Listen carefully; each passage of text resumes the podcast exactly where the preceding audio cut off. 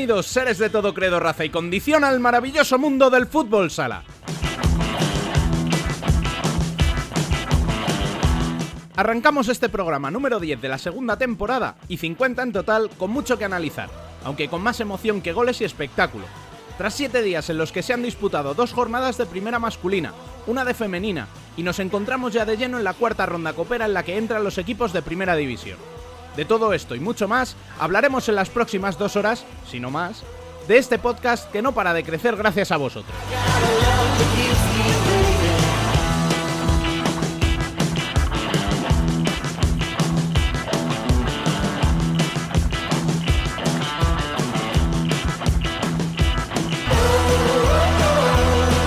Recordamos que estamos en todos los canales posibles. Podéis buscarnos por Futsal Corner Web en Facebook, Twitter e Instagram. Podéis leernos en nuestra web, futsalcorner.es, y vernos en nuestro canal de YouTube. También podéis charlar con nosotros, y lo más importante, con un puñado de amigos más en el canal de Telegram. Y por último, podéis enviarnos vuestras quejas o sugerencias por correo electrónico a futsalcorner.es.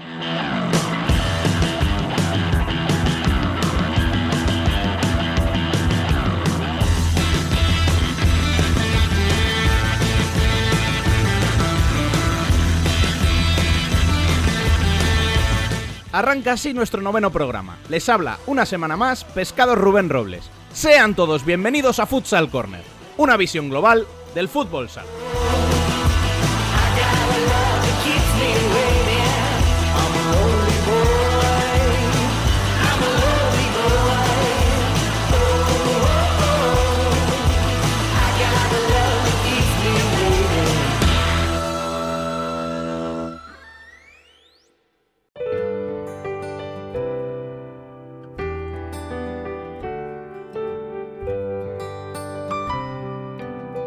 Las noticias.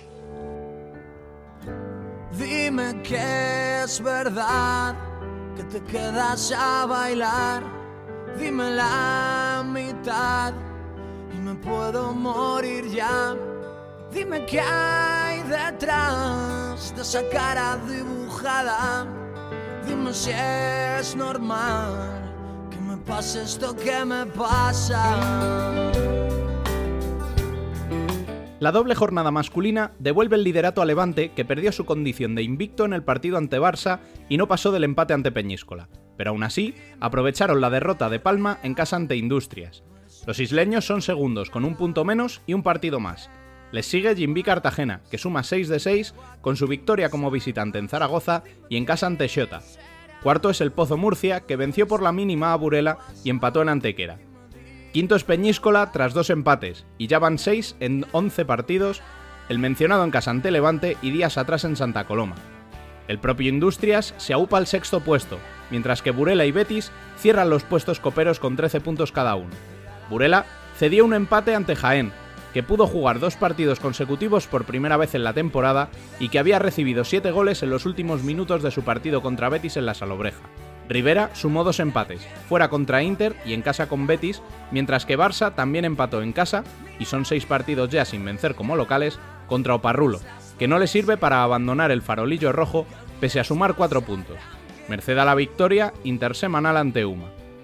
Queda así el descenso para gallegos y malagueños, además de Jaén, que aún tiene muchos partidos pendientes, al igual que interistas y vinateros que no pudieron enfrentarse este fin de semana. Dime que es verdad que te quedas a mi lado. Dime.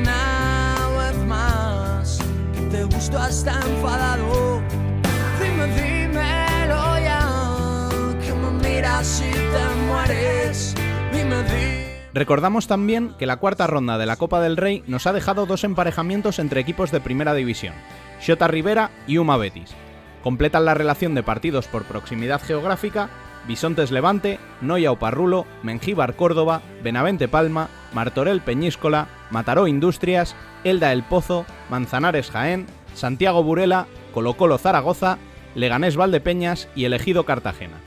Estos partidos comenzaron ya a disputarse al estar planificados entre martes y miércoles.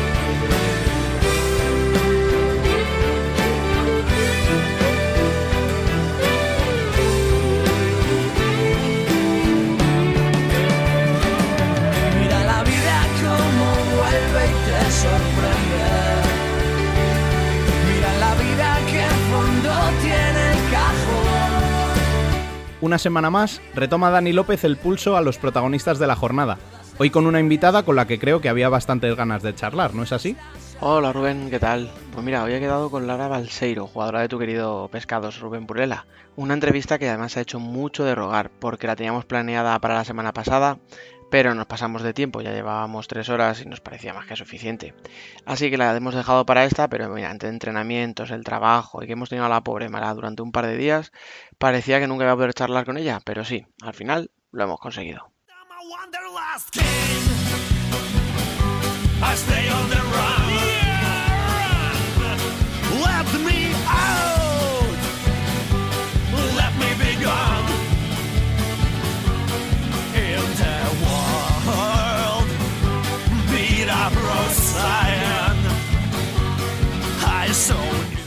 Hoy nos tomamos un café con Lara Balseiro.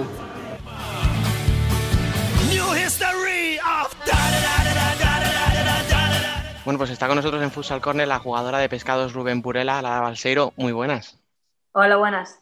¿Qué tal estás? Primero, lo más importante, que tal y como está la situación hoy día, lo primero es la salud, ¿verdad? Sí, la verdad es que sí. Por suerte, pues tanto yo como mis compañeros estamos bien, la verdad. Bueno, ¿cómo estás viviendo esta temporada tan atípica con todo lo que ha pasado? Esa temporada tan larga que empieza, que no, que se retrasa la liga. Ahora jugando. La verdad es que teníamos un montón de dudas porque nosotros empezamos a entrenar ya a principios de agosto y esperábamos que, que comenzara la liga en septiembre, pero bueno, al final se ha ido retrasando. Lo importante creo es que, que ha comenzado para nosotras porque, pues bueno, era, era importante. Eh, dentro de, la pandemia y de toda la situación que, que, estamos viviendo, pues es importante que se acerque lo más posible a la vida real. Y mm. nosotros, nuestra intención era la de, la de jugar y poder disputar todos los títulos. Claro, eso te iba a decir. Tú lo has dicho, lo importante era poder jugar, pero claro, ya estamos viendo que por suerte estáis teniendo pocos partidos aplazados, apenas eh, ha habido ninguna incidencia, no como en el masculino, pero vosotras más o menos lo estáis viviendo relativamente tranquilas. Eh, ¿cómo, de todas formas, ¿cómo se afronta una semana sin saber si el sábado va a haber partido? Bueno, nosotros siempre pensamos que sí que lo va a haber, ¿no? intentamos eh, prepararnos desde el lunes, pues fijando el objetivo del sábado y si finalmente pues no se puede competir, pues está claro que lo primero y lo primordial es la, es la salud. Pero bueno, siempre preparamos el partido como si fuera a disputarse el sábado. Ya nos pilla un poquito lejos, pero bueno, ahora ya por fin la federación ya obliga a entregar los PCRs para evitar eh, problemas como el que tuvisteis hace unas semanas. Eh, ¿Cómo recuerdas ese episodio? Eh, la verdad es que fue un poco raro y nos sentíamos como angustiadas. No sabíamos qué decisión tomar, pero eh, creo que tomamos una decisión responsable. Estamos en el medio de una pandemia y entendemos que no era obligatorio hacerse los test, pero bueno, creo que dentro de, del margen que había de, de buscar una solución, pues hemos encontrado la correcta, yo creo. Mm, sí, además, mm, a ver, no es hacer bandos ni, intentar separar, pero sí que es verdad que al final hay una corriente que está a favor de vosotras, otra que no, pero digamos que mayoritariamente la gente os dio la razón. Sí, bueno, a ver, nosotros no, buscamos la razón de nadie, sino sentirnos apoyadas, eh, tranquilas, tranquilas con, nosotras mismas. Eh, el club nos apoyaba y es que eh, tenemos que pararnos a pensar que estamos en una situación de pandemia mundial. Que sí, que no era obligatorio, eso lo, sabemos, pero bueno, pues eso, hemos intentado buscar una, solución y es la que se, nos ha ocurrido. Sí, bueno, como decía, por suerte esto ya, ya, no hay posibilidad porque ya ha cambiado a partir del 14, fue, de, noviembre. Y ya vamos a hablar de lo deportivo, que es al final lo, que nos gusta. ¿Cómo, estás, ¿Cómo estás viviendo el inicio de temporada? ¿Estás viendo el nivel más alto que otros años? Porque ha habido equipos que se han reforzado muy bien. ¿Vosotras habéis optado más por mantener un bloque? Sí, la verdad es que veo que, la liga cada año crece y los equipos se hacen más competitivos. Creo que cada sábado es mucho más difícil ganar los tres puntos que hace años y mm. eso hace que la liga pues, pues mejore. Está claro que ahora, pues bueno, de momento no vemos a otros equipos, los vemos por streaming o así para saber, pues eso, cómo juegan o cómo van, porque están en otro grupo. Pero bueno, en, nuestros partidos, los que nos han tocado en nuestro grupo, tanto la U, Alcorcón y Móstoles, pues son grandes equipos que nos lo han puesto muy difícil. Mm. De eso te voy a preguntar. Eh, al final siempre hablamos de que Burela y Futsi son los favoritos, pero claro, el Alcorcón el año pasado llega a la final, este año la UA está jugando bien, estamos viendo a Roldán, que también está sumando muchos puntos, Ourense creemos que en algún momento también despegará, que no ha empezado muy bien. Eh, ¿No tienes tú esa sensación como que hay muchos equipos para muy poquitos puestos? Sí, la verdad es que creo que hay equipos eso, que se han reforzado muy bien, que tienen una grandísima plantilla, pues tipo Orense, que de momento pues parece que no... Que no arranca. que no arranca, sí, pero tiene grandísimas jugadoras y quizás cuando lleven más tiempo jugando juntas, pues logren grandes resultados. Pues creo que eso, el Futsi, eh, la UA, el Corcón, Orense, Roldán, que tienen plantillas súper competitivas y que pueden optar al título de liga, claro que sí. Mm. Sí, sí, no, y los que nos dejamos por ahí, porque Peñas Plugues ha empezado bien, Pollo también ha tenido buenos resultados, no sé. Sí. La verdad es que este año está muy divertida. Y, hablando de esto, de la clasificación, ¿cómo ves el sistema este de grupos? Que haya una primera fase, que paséis cuatro a otra segunda fase. ¿Te gusta o, eres más tradicional? Sí, yo la verdad es que soy un poco más tradicional. Me gusta más la liga regular o, como el año pasado, una liga regular y los cuatro al playoff. Lo de los grupos, eh, la verdad que no me gusta mucho. Me gustaría ya enfrentarme pues contra todos eh, al principio. Mm, ya sabes cómo somos, que a nosotros nos gusta ahí andar innovando. No, pues a lo mejor si esto funciona el año que viene lo mantenemos. Y ya ha dicho la federación que no, que esto es excepcional porque no ha habido descensos. Sí, creo que es más atractivo, pues eso, todo contra, todos contra todos y, si tienes que jugar un playoff para, para el título de liga, pues bueno, también es interesante porque fuimos a, Málaga y te concentras ahí con los equipos, estás con los mm. mejores y, y es bonito al final, pero bueno eh, creo que una, una, liga regular también con, todos los equipos es, más justa. Mm. Y hablando de, ya de los grupos en sí, eh, ¿no tienes la sensación después de esta jornada que se están partiendo, que está habiendo ya una división entre equipos que van a estar abajo y otros equipos que ya estáis muy arriba? No sé si eso, teniendo que jugar todavía muchos partidos, puede, puede marcar un poquito la clasificación, porque al final recordemos que los puntos de la primera fase se guardan para la segunda. Sí, pues si te digo la verdad, no suelo mirar la clasificación. No sé cómo van los equipos, no sé cómo va el mío y el trabajo nuestro diario. Y la verdad, bueno, si me coincide que estoy leyendo el Twitter y sale la clasificación, pues la miro, pero no es una cosa que, que suela mirar ni, que me preocupe de momento, gracias a, mm. Dios. Sí, ¿no? O sea, que no eres de esas que está mirando a ver contra quién jugamos, quién marca goles, cómo van clasificadas. No, la verdad es que no, no, no, me, no me interesa mucho eso. Me centro en el partido que viene, en el rival que viene, pues hacemos un scouting, eso sí, eh, mm. pues sabemos cómo juega y, qué tal va. Claro, los puntos que ha conseguido, contra quién los mm. ha conseguido, todo eso sí, pero no me, no me paro a, mirar la clasificación de momento. Mm, me estoy acordando que hace una semanita más o menos hablábamos en un debate precisamente de que los equipos grandes lo que tienen que hacer es tener su juego, preocuparse por su juego y que sea el rival el que se adapte al juego. De, o sea, que tú como un equipo grande no puedes fijarte en los defectos del rival, sino potenciar tus virtudes. Entiendo entonces, si me estás diciendo esto, que tú también entiendes el fútbol sala así, ¿verdad? Sí, la verdad es que nosotros somos un, equipo que nos centramos muchísimo más en nosotros que lo que va a hacer el rival. Está claro que sí que sabes cómo juega, que intentas encontrar algún punto débil, pero intentamos potenciar nuestro estilo de juego y nuestras virtudes para ganar el partido. Entonces, em, bueno, ahora vosotros, eh, lo que como te comentaba antes, vosotras sois un bloque, casi una familia. Se ve que estáis muy unidas, que subís muchas fotos. Cuando volvió Ana, por ejemplo, con la UA el otro día, subisteis ahí una foto todas juntas. Eh, ¿El concepto de familia en Burela hasta qué punto es importante para el éxito del equipo? Bueno, creo que cuanto más unido está un grupo, mejor salen las cosas. Eso siempre es así. Por suerte tenemos un grupo que ya lleva muchos años trabajando juntas, o sea, llevamos muchos años trabajando juntas y van cambiando dos o tres piezas cada año, pero el bloque siempre se mantiene.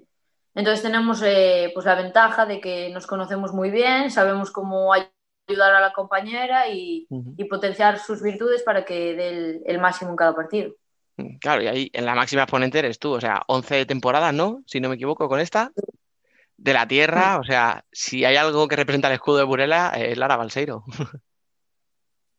Ya me gustaría, sí. Bueno, a mí me encanta el Burela, para mí creo que, que es el mejor club que hay eh, en España y ojalá pueda estar aquí muchos más años, la verdad. Mm, Mira, justo por ahí te iba a preguntar, al final todavía te he dicho 11 temporadas, pero eres muy joven, tienes 27 años. ¿No te planteas nada más allá? ¿Hay vida después de Burela o no? Eh, la verdad es que siempre he pensado en, estar aquí eh, los máximos años posibles. Nunca se sabe qué, qué va a pasar, ni si se me va a pasar en el futuro otra cosa por la cabeza, ni si el Burela pues, va a querer contar conmigo, pero eh, lo siento como mi casa y, llevo aquí toda la vida y aquí me gusta estar, la verdad. Nada mejor, ¿verdad? eh? Que ser, como dicen, profeta en tu tierra. Y hablabas eh, hace unos meses con mi compañero Fran y, le decías que estabas entrenando muy bien, pero que te faltaba algo, que te faltaba dar un plus en los partidos. No sé si tenías detectado qué era ese plus que te faltaba y si esta temporada sí te estás encontrando realmente a gusto en pista. Eh, bueno, sí, la verdad es que, que este año, bueno, no hemos jugado muchos partidos eh, en liga, solo hemo- hemos jugado tres. En Alcorcón no he disputado muchos minutos, la verdad, y, y en Móstoles eh, la situación era un poco rara, pero el otro día contra la UA Mm. sí que me encontré bien, disputé bastantes minutos y, y creo que ese plus que, del que hablaba que, que sí que se vio eh, en el partido contra la UA. Espero seguir dándolo, es que eh, entrenando me siento con mucha confianza y luego los partidos me falta un poco, pero eh, estamos trabajando en ello para que, que luego en los partidos se vea la Lara de los entrenamientos. Al final ahora estás en la edad perfecta, ¿no? La que dicen que es el punto de madurez de un futbolista, justo cuando todavía físicamente estás a tope y antes, o sea, y cuando ya tienes tanta experiencia como tú, que ya sabes un poco la lectura del juego, además, estando tantos años, no sé si tú también sientes que estás en ese momento o, o crees que todavía puedes seguir creciendo. Sí, bueno, creo que estoy en un buen momento, pero que todavía puedo seguir creciendo y debo seguir creciendo. Creo que tengo mucho margen de mejora y la verdad es que, bueno, llevo muchos años aquí en Burela y muchos años con los entrenadores que tenemos ahora, con Julio y Lucas. Eh, sé muy bien lo que, lo que quieren, lo que buscan, el estilo de juego y, y pues nada, intento cada día mejorar para, para ayudar al equipo y participar Mm. lo, lo máximo. Y así, ya para ir acabando, a nivel de equipo, el año pasado campeonas de la Supercopa, ganasteis la Liga en aquel polémico Playoff Express por la renuncia de Futsi. ¿Qué, con qué te conformas o qué firmáis este año vosotras? ¿Lo mismo? ¿Más? ¿Nada? ¿Con un título ya sería un buen año? No, la verdad es que siempre buscamos más, ¿no? Eh, si algo tiene el Burela es que es ambicioso, eh, tanto la directiva cuando crea la plantilla como las jugadoras cuando empezamos las competiciones. Este año hay un montón de competiciones, la Copa del año pasado, la de este año. Eh, si te digo la verdad, vamos a por todo. No sé luego si nos saldrá bien o no, pero nuestro, nuestro pensamiento es ganarlo todo. Así me gusta, o sea, la gente tiene que ser ambiciosa. Yo espero que algún día haga esta pregunta y me digan, no, con ganar la Copa de la Reina me conformo. Yo diría, hostia. Pero Bueno, nadie me va a dar eh, esa también- respuesta, ¿verdad? Eh, yo que sé, en el equipo que juegues, es verdad que pues no todas las plantillas son iguales, ni todos los clubes tienen el mismo presupuesto. Seguro que hay alguien que está ahí en la media tabla que te dice que si gana la Copa, pues perfecto. Y, y sería un gran logro, la verdad. Pero nosotros somos un equipo que estamos acostumbradas a, a luchar por todos los títulos y, y seguimos en esa línea. Es lo bonito y lo jodido, por decirlo claro, al final de estar en un equipo como Burela, que ya sabes que vas a aspirar a todo, pero que a la vez cualquier decepción es mucho más grande que en otro equipo, claro. Sí, claro, la verdad es que aquí cuando pierdes un título pesa y luego hay que, hay que remontar. Pero bueno, como decía antes, este año hay muchísimos títulos y, y a ver si, si cae alguno, ojalá. Mm. Cuando vas por, por ahí paseando por, por Burela, claro, toda la vida de allí, te conocerá todo el mundo, te da mucho el coñazo la gente por la calle o te mira en plan de, hey, este fin de... Ay, que-". o no, No, respetan. es- eh, normalmente son ánimos o, o eso para, para que, que mejores en el partido. La verdad es que, bueno, me conocen a mí, conocen a todas, porque Burela es Claro. un pueblo que está muy volcado con el fútbol sala, casi todo el mundo va, va al pabellón, entonces eso sí, cuando nos ven, pues, pues nos animan o nos desean suerte para, para el próximo partido. Bueno, pues mira, hablando de la gente, lo mejor que podemos esperar es que cuando acabe la temporada la gente haya podido volver a los pabellones bien, que se puedan llenar, que podáis viajar tranquilas. No sé si, si en ese sentido tienes esperanza de que todo acabe bien, de que bueno, este año es de transición y ya el año que viene volveremos. Bueno, la verdad es que espero que vayamos mejorando poco a poco. Ahora la verdad que en Burela estamos confinados y, y bueno, la, la, semana pasada contra la UA fue de puerta cerrada y nosotros somos un equipo que lo notamos muchísimo porque normalmente viene mucha gente a vernos. Entonces, bueno, esperemos que la situación mejore, que por lo menos puedan entrar los socios como estaban haciendo antes de, de este confinamiento y poder sentir su apoyo en el partido, que para nosotros pues, es importante. Pues sí, pues nos quedamos con eso al final, que es lo que queremos todos, que la gente vuelva a los pabellones, que vosotras sintáis el apoyo de vuestro público y desearte mucha suerte para la temporada y muchas gracias por el ratito que has podido sacar con nosotros. Pues muchas gracias a vosotros también.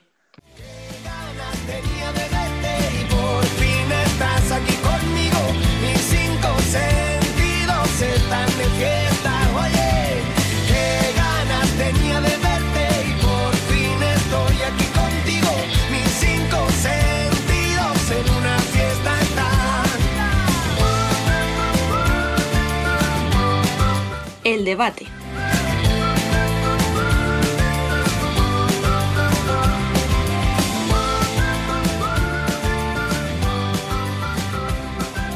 Pues arrancamos ya nuestro décimo debate de la temporada con un buen puñado de amigos y muchas ganas de analizar todo lo que ha pasado en estos últimos siete días. Continúa por aquí Dani, muy buenas. Buenas chicos. Y se ha venido por aquí una semana más Nano Calvache, ¿qué tal? Buenas chicos. Talismán de la suerte, ¿eh?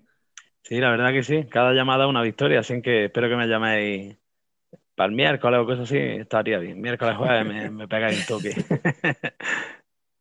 Y repite también Rafa Renero, muy buenas. Hola, buenas, ¿qué tal? Bueno, Aquí pues más o menos como, como Nano, la última semana que estuve también con el Córdoba, así que bueno. Es verdad, ¿eh? Si es que esto, o sea, que la gente lo sepa, yo os contacto antes de que juegue Córdoba, antes de que juegues tú, Nano. O sea, o sea, claro, claro, o sea, que aquí no, no aprovechamos la inercia, no, no. Damos suerte. somos, somos talismán este año. Ahí, ahí. Para que luego nos tilden de gafes, Dani. Eh, Exacto, eso es donde yo quería llegar, que luego el Dani Mugafe.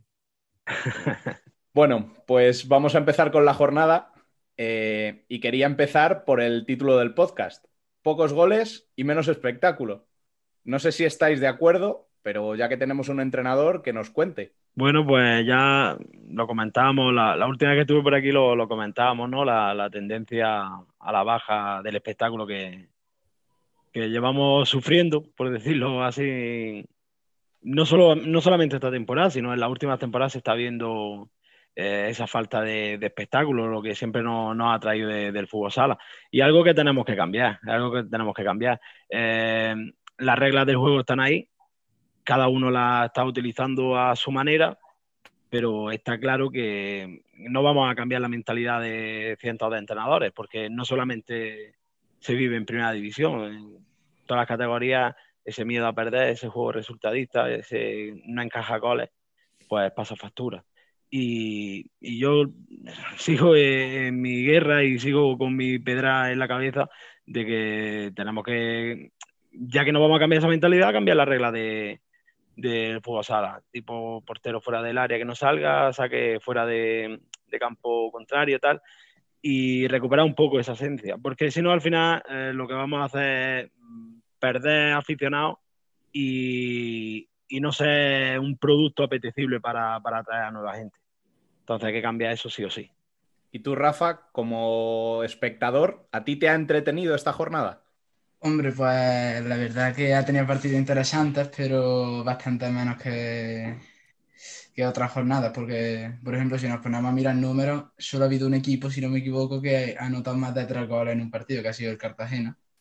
Y había otros equipos, Betis, Rivera Navarra y, y el Zaragoza, que no han marcado ningún gol en, en 40 minutos de fútbol sala, que es algo bastante extraño. Entonces yo estoy con, con Nano que hay que cambiar algunas algunas reglas, algunas normas, porque para hacer del fútbol sala un producto más apetecible, como, como he dicho. Si os paráis a pensar, eh, vale, el Jimby Osasuna, o sea, el Cartagena Sota, nos ha, nos ha salvado porque, bueno, buen partido, muchos goles, pero el título es pocos goles y menos espectáculo. Porque, el número de goles a lo mejor no está mal, pero es que eh, el Rivera Betis, ¿a quién le gustó el partido? Que lo hablábamos antes de empezar el debate mm, entre nosotros. El Valdepeñas Palma fue un 0-0 muy entretenido, con ocasiones, con polémica, un montón de cosas, pero es que el Rivera Betis fue un 0-0 aburridísimo. El partido de Barça, sí, vale, un empate a dos, tiene emoción por el resultado final, pero realmente como partido que ofrece. Además, si te fijas, eh, el partido que comentas tú del Cartagena Chota eh, también se ve algo más espectacular por el desorden, entre comillas, mm, con el que se juegan varios minutos por no está todavía consolidado el bloque de Imanol. Se ve que todavía es un equipo en construcción que está teniendo errores y esos errores propician pues esas ocasiones, esos goles y esa alternancia en el marcador. Entonces, mm, tenemos que, salir un poquito de, ese juego tan organizado, de ese juego tan mecanizado, de esa utilización de las manos, por ejemplo, de ese jugador tan físico y no tan, tan regateador, por decirlo de, algún modo. Y, hay que cambiarlo porque es lo que tú dices, que hay partidos que, que son infumables. Mm. Mira, decías tú de cambiar normas. Hay una que yo estoy viendo últimamente, tío, que sería clave, que es el sacar con bote en campo propio. Porque al final hay equipos, y no voy a decir nombres, pero todos sabéis a quiénes me refiero, que se limitan a defender en 10 metros, algunos incluso por detrás del doble penalti, o sea, en 8, y en 8 metros se defienden, se defienden, ¿y qué hacen? Coge el balón el portero, ¡pum! Saque a 30 metros. O para un pivo de espaldas, o para la carrera de, uno, un ala rapidito. Y es que, claro, al final aquello se convierte en un muro que lo único que hace es rebote, rebote, rebote todo el rato, y cuando cogen un balón, ¡pum! Balón largo. Claro si a ese equipo por lo menos le quitas la opción de sacar un balón a 35 metros de su portería, le obligas o a que la pierda o, y, tengas que estar todo el rato defendiéndose o a que por lo menos intente sacar alguna jugada de vez en cuando. Pero que es lo que hemos hablado, que, yo me aburra viendo un Rivera Betis, o sea, que yo me aburra viendo un partido de Rivera, un partido de Pato. Hostia, es que me duele, ¿eh? Pero es que, mira, hasta aquí Rafa no lo puede decir él. A lo mejor él lo vivió de otra manera porque es del Córdoba pero es otro partido que para mí tampoco tuvo gracia. O sea, fue soso. Aburridísimo, estoy, contigo. Claro, tú estás contento porque tres puntos, ¿no? Pero. lo único de emoción un poco al final, pero vamos. Mm, con todo lo que estábamos fallando y yo pensaba que, que, iba a acabar el partido 0-0 y ya está. Y además es lo que tú dices, poca, poco juego vistoso, poco... Al final llegó el gol, pero vamos que y lo que tú dices, un partido muy aburrido. Es que, fijaros que, muchas veces hemos comentado ¿no? lo de eh, que alguien se lanzara al charco y cogiera el fútbol sala como por una plataforma de pago, ¿no? Que hasta qué punto estaríamos dispuestos a, pagar dinero por, porque se vieran todos los partidos, poderlos ver, eh, ver los partidos repetidos, etcétera, etcétera. Tú imagínate lo que hablábamos antes del aficionado nuevo que llega, eh, que no conoce todo el fútbol sala, que lo conoce de oída, de haber que a un partido 6-7, el otro 8-4, no sé qué, y te meten en un partido de 0-0, de 1-0, de 1-1, y dices, eh, señores, aquí me están engañando, esto no es fútbol sala. Y yo creo que es la sensación que tenemos nosotros, que porque nos gusta demasiado, esto es casi una enfermedad y vemos todo lo que tenemos que ver, pero este no es el fútbol sala que, que nos enamoró y que nos hizo hacernos aficionados de él. Pero de todas formas, yo voy a ir un pasito más allá. ¿Son las reglas o es la utilización que se está haciendo de ellas? Porque estas reglas también estaban cuando jugaba Dani Salgado, por ejemplo. Y se le tiraban balones a él y acababa la temporada con 60 goles. Sí, sí. Y, de esos. Y los partidos de industria. Eran pase de vida. no, sí. Además de que, de que cada vez pienso que se utilizan jugadores más físicos, más ese miedo a, a no perder el partido que, hace que, que esté defendiendo todo el rato. Si las normas tienen una continuidad en el tiempo, también los equipos la aplican mejor. Por ejemplo, igual que comentaba Danilo de saque largo el portero, el otro día viendo un partido de, Copa del Rey contra equipos de diferentes categorías, el de inferior estaba empezando a crear juego, pero cada vez que pasaba de medio campo, como fuera un corte de ruptura con un balón largo, tenía al portero a 15 metros, ¡pum! cortado el ataque. Y dices que al final tú estás atacando 4 contra 5. Tú tienes un atacante menos. Entonces, si por ejemplo esa norma no existiera, ya hay seguro que tienes otras ocasiones de peligro mucho más claras. Yo, en mi opinión, yo creo que, que ya que no se va a cambiar la mentalidad, ni la forma de entrenar, ni la forma de jugar, ni nada, yo creo que habría que cambiar por la regla del juego. Claro, pero mm, también eh, sería interesante ver eh, cómo se ha llegado el camino hasta llegar a, este, a esta situación, ¿sabes? Porque pienso que eh, a lo mejor no es, no es tanto las normas, sino la forma de interpretarlas, claro, por parte de los entrenadores. Sí, a eso me Sí. refiero, un resultadismo que no Claro. lleva al final a ningún sitio. O sea, si se meten en, en el campo dos entrenadores que lo que buscan es no perder, pues al final lo que van a hacer va a ser empatar y con pocos goles. Exacto. Mira, ¿Me dejéis que os haga una pregunta trampa? Cada uno tiene sus gustos y unos dirán un equipo y otros dirán otro. Pero si yo os digo que a lo mejor de los dos equipos que más vistoso, más entretenido lo hacen en primera, os digo Aspil Rivera y os digo Uma Antequera, más o menos podéis estar de acuerdo. Alguno me puede decir que le gusta Sota, otro me podéis decir, pues me gusta mucho cómo juega no sé quién. Pero bueno, más o menos estamos de acuerdo en que son de los dos que pueden jugar más bonito. Yo lo paso muy bien con los partidos del Barça. No, pero tú vas por Pero otro lado. razones. Efectivamente. No, pero ¿por qué os lo pregunto? Porque tú te vas a la clasificación y sabéis los dos equipos con el, co- con el peor golaveras. Rivera y Uma. Claro. O sea, claro, es que es muy puto, tío, esto, porque a mí me gusta cómo juega Uma y a mí me gusta cómo juega Rivera. Pero tú te vas a la clasificación, uno está en descenso, el otro en promoción y los dos con el peor golaveras de toda la liga. Y los dos habiendo jugado con equipos por debajo que no lo han jugado todo. Si es así, Claro. pues, Pero Claro. es lo que hablábamos, si el Vete a un 80 o el entrenador que está en 90... octavo o el décimo y dile, juega más bonito, que te va a decir, mira, Exactamente. dónde está. Si es lo que hablábamos, como el 80 o 90% de la mentalidad de los entrenadores no, no la podemos cambiar, pues habrá que cambiar y tirar por otro lado. Claro, al final, al, al fin y al cabo, eh, lo que queremos decir es que seguramente el fútbol sala de ahora, en muchos casos, no prima el jugar bonito. Porque es lo que tú dices. Eh, por ejemplo, el Aspil, que seguramente es el equipo más divertido de ver, está en promoción de descenso. Y con la mayoría de los partidos jugados, si no me equivoco. Sí, sí. y sufriendo, y sufriendo desde hace un par de años ya. Bueno, eh, pasemos al equipo que mencionaba yo antes, al Barça. Son capaces de ganar al líder en su casa y dejarse empatar contra el colista en el Palau después de llevar dos goles de ventaja. ¿Qué les pasa, Dani? Yo primero. Venga, sí, dale. Venga, va. No, a mí también me gustaría saberlo, pero bueno. y, a, y a cualquiera. Eh, yo cuando el Barça empataba antes un partido en el Palau contra un equipo, yo en- iba a decir en teoría inferior, ¿no? O sea, no es ofender a nadie, ni se va, creo que en Ferrol se moleste a nadie por decir que Oparrulo es inferior a Barça. Cuando el Barça hacía un partido así, decías, bueno, mira, tiene un día malo, se han relajado. Yo me acuerdo que el día de Peñíscola, la primera jornada, dijimos, si es seguro, si buscamos el debate, dijimos, bueno, se han dejado ir, estaban pensando en la Champions, claro, pero es que lleva seis partidos en casa, tres empates y tres derrotas. Y es que las- los empates son contra Zaragoza, contra Oparrulo y contra Cartagena, que es el único de los tres que en teoría tiene que estar ahí un poquito arriba y que, bueno, puede hacerle frente.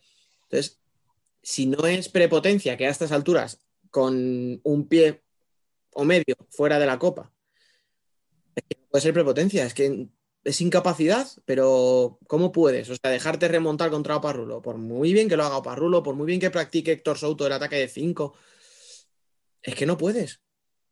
O sea, que no te pueden, no te pueden empatar.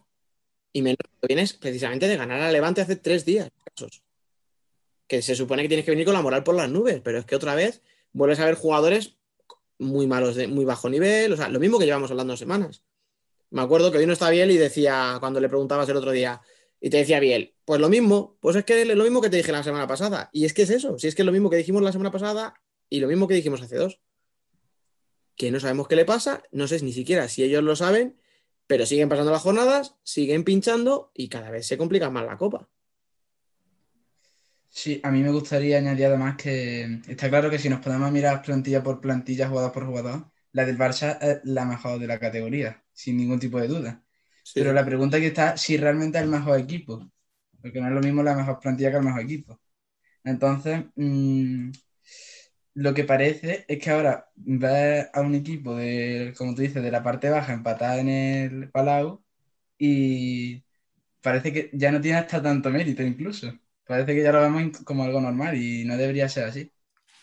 Entonces, yo no sé qué, cuál es el problema que tienen, pero ayer vi un tuit, creo que era tuyo, que analizaba por puntos, por clasificación, la situación del Barça.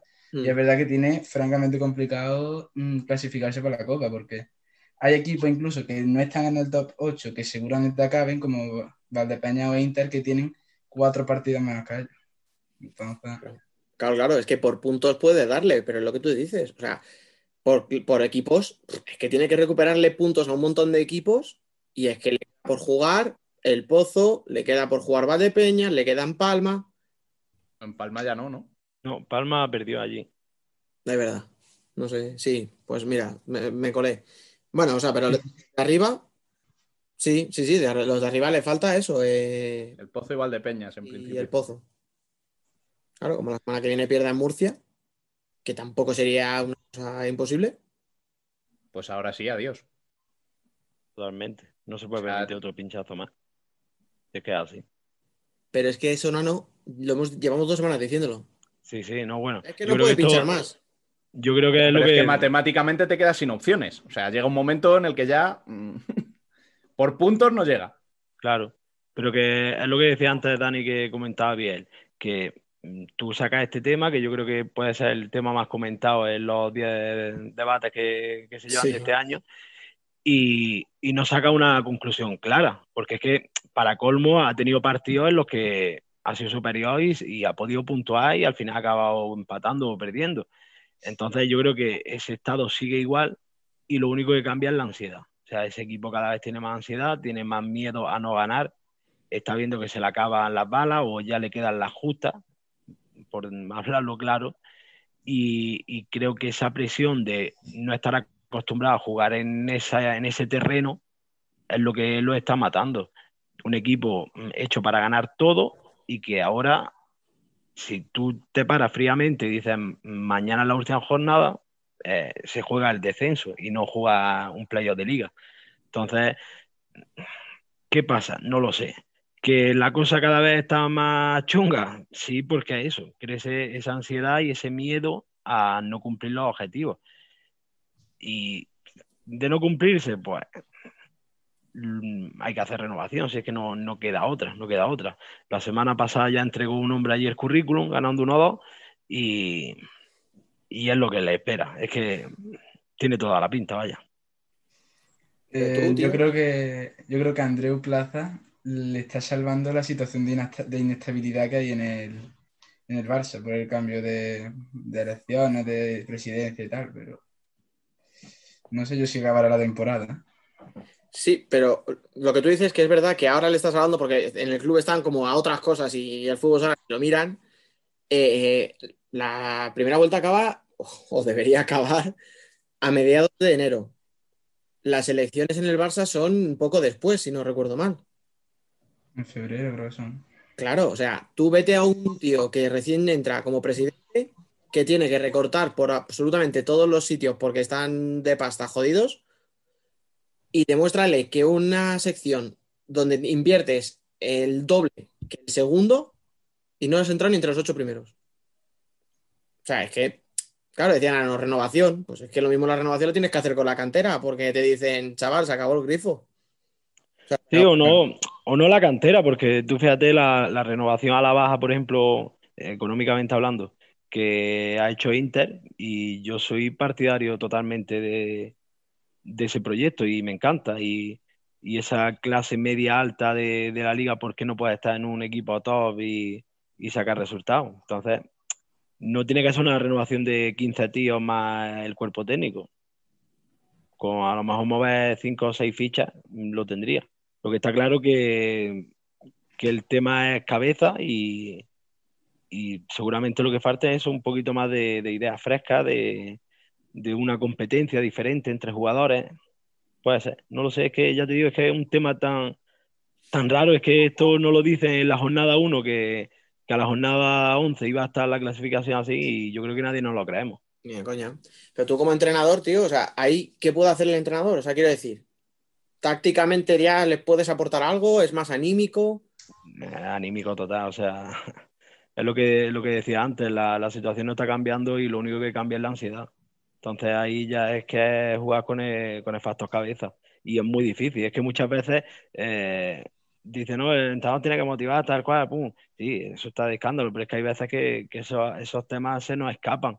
Y, no veía, no vería descabellado que un profesional de ese tema, un psicólogo, un psicólogo, psicóloga deportiva, entre a la nación en el Barça, sinceramente, ¿eh? no lo vería nada descabellado, porque el, jugadores hay, al equipo se le han visto buenos momentos durante la temporada, pero por algún motivo no, no llegan a culminar. Y, y ¿por qué no? A lo mejor trabajar de esa manera. Igual que se trabaja eh, un entrenamiento de preparación física, de específico de porteros, de no sé qué, tal cual, ¿por qué no un entrenamiento psicológico? Sí, si hablas, Nano, vale. digo que hablas de, de la ansiedad, pero yo iría un paso más allá. Yo creo que incluso estamos hablando de un problema de mentalidad, porque muchos partidos los empiezan ganando. Mm. Y en vez de irse a meter 5, 6, 7 goles, se echan atrás y le dan el balón al rival. Joder, no tiene sentido. Pero entonces ahí sí que. Estás dominando, estás, estás llevando tu equipo a, a, tener el balón, a ganar el partido bien, y le entregas el balón al rival para que te haga daño haciendo eso que no sabes hacer. Pero entonces, según, seguramente, eh, lo que te estás diciendo también tiene que ser problema de entrenador. O sea, lo que tú explicas conlleva que también hay problema de entrenador, claro. Claro, bien, bien apuntado, porque es lo, es lo, que te iba a decir yo también. Digo, al final entonces sí hay una cuestión táctica. O sea, si hay un entrenador que puede decir, chicos, vamos arriba, vamos a buscar otro gol. No sé, es que creo que jugadores tienen como para apabullar al 90% de la primera división. Y directamente para apabullar. O sea, ni siquiera para ganar fácil, ni... no, no, para ganar de 6, 7 goles todos los partidos que les dé la gana. Y lo que ves es que meten uno, meten dos y repliegan a media cancha y toma el balón para ti y haz lo que quieras con él. Pues claro, si haces lo que quieras con él en esta primera división, el más tonto te hace relojes. Claro. Y además creo que en los dos últimos partidos ha sido el mismo resultado cuando se ha invertido el partido, ¿no? Ganando el Barça 0-2 en Levante y 2-0 contra Oparrulo. Fue cuando empezó la, la, caída libre, ¿no? Si no me equivoco, contra Levante también se puso 0-2 y aunque luego lo ganara, ¿no? Pero que tuvo también ahí el bache que parecía que, que Levante podía voltear el partido. Bueno, y paramos el tema que estábamos debatiendo hasta ahora porque se acaba de incorporar con nosotros Tony Torres, que a ver, que nos cuente un poquito desde dónde se incorpora y el por qué. Bueno, buenas tardes a todos. Bueno, me incorporo desde el trabajo, al final soy de los muchísimos entrenadores que han tenido que buscar alternativas a, todo este parón deportivo que estamos sufriendo, forzado. Yo quería, aprovecha, aprovecha, porque esto es un tema que hemos tratado ya alguna vez, eh, tanto en el programa como fuera, lo hemos debatido muchas veces. Cuando decían, oh, no, que se cancele el deporte, que el deporte no es lo más importante. Si es que no hablamos del deporte como una cosa de ocio para mirarlo por la tele y entretenernos, hablamos de que hay muchísima gente que vivís del deporte, que vivís en este caso y que si se cancelan las competiciones así a la ligera como pedían, pues pasa lo que pasa, que te tienes que buscar la vida fuera del fútbol sala. Sí, sí, al final tal cual, ¿eh? Para ellos lo único que han pensado han sido en la primera división, un poquito de la segunda y ya está. Solo son los únicos que para ellos viven de fútbol sala. Y quizás son los que, los que viven mejor, pero los que menos viven, la menos cantidad de ellos. Al final el deporte amateur eh, hay mucha gente viviendo o sobreviviendo, como lo quieras llamar, pero muchísima gente amateur mm, que se dedica especialmente al deporte. Yo, en mi caso personal, entre coordinar, entrenar, hacer de árbitro amateur, eh, llevar juegos escolares, un montón de temas, todo tipo de deporte, entrenamientos personales, pues esta es mi vida de hace ya 15, 20 años y, y, ya no te dejan hacer ninguna de ellas. Ninguna, ninguna, ninguna. Y cancelamos competiciones y no hay juegos escolares y entrenamientos personales simplemente muy limitados y a todas horas y cuando un desastre. Al final solo equipos profesionales que hagan un PCR cada semana, que esto ahí ya son los, los salvadores, ellos son la resistencia, ¿vale? Porque pueden jugar, pues hacen PCR y los demás los vemos por la tele y de lejos. Entonces, bueno, el, el, mucho apoyo a restaurantes, que yo estoy muy de acuerdo que hay que salvar la hostelería, pero es que la hostelería no es el único, el, único trabajo en España. Hay mucha gente que vive el deporte y otras profesiones ¿eh? que tampoco están teniendo en cuenta, no solamente el deporte y la hostelería. Así que yo soy uno de tantos que ha tenido que buscarse la vida para sobrevivir, hasta que volvamos, si Dios quiere, en algún momento a, a lo que era nuestra normalidad. Hasta que volvamos, y como dices tú, a ver cuántos vuelven. Porque habrá mucha gente que ya una vez que deje el deporte y se busque la vida por otro lado, lo mismo encuentra un trabajo que dice, mira, yo esto sé que esto no me va a fallar y a lo mejor vamos a perder a mucha gente muy válida por culpa de, bueno, pues que se suspenda el deporte, que no es importante. Vale, perfecto. Sí, sí, estoy de acuerdo. ¿eh? Mucha gente que, que, yo incluido, nos va a costar volver, porque al final es volver a arriesgar. Has arriesgado mucho tiempo y te arriesgaste en su día, como fue en mi caso, dejar un trabajo en ingeniería para trabajar en el deporte y claro, 15 años después es volver atrás. ¿Y, ¿Y, qué? ¿Vuelves a dejarlo para vivir de ilusiones? Claro, ya tenemos 15 años más. Igual tenemos ilusión, pero muchas más canas y se complica, se complica un poquito más. Canas y otras cargas, ¿no? Empiezas a tener familia y arriesgar no es tan fácil. No es solo pensar en una variable, sino en muchas más. Entonces, mm, es fácil cuando... No, no, es que el deporte sigue porque están compitiendo el, el Barça y el Madrid. No, no es que a eso les da igual si los paras. Eso no tienen problema ninguno. El problema lo tenemos los que somos entrenadores de, barrio, por decirlo de alguna forma. Bueno, pues ahí queda. A ver si este mensaje cala en, quien tiene que calar y, y, empiezan a pensar las cosas antes de hacerlas, que es el problema. En fin, estábamos hablando un poco de la situación del Barça. Desde tu punto de vista, Tony, ¿qué le pasa al Barça?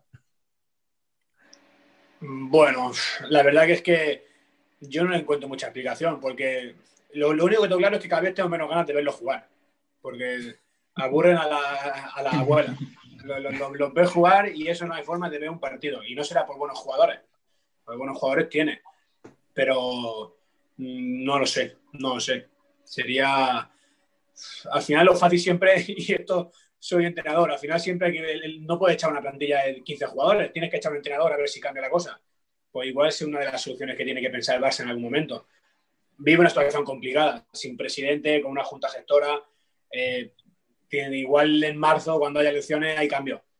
O de cara a final de temporada. Ahora yo veo complicado que haya cambio, pero mm, que ilusionan muy poquito y, y la verdad que muy poquitas ganas de verlo, no creo que sea el único al que le pasa porque, mm, bueno, tres destellos en el partido y al final, y porque Tela dice, mira, pues va empatado, a ver si al final la lía uno o la lía el otro, porque va empatando hasta el final, va empatando y la va liando, pero con esos jugadores tú tienes que ser el que mejor juega del mundo, no tienes ninguna excusa.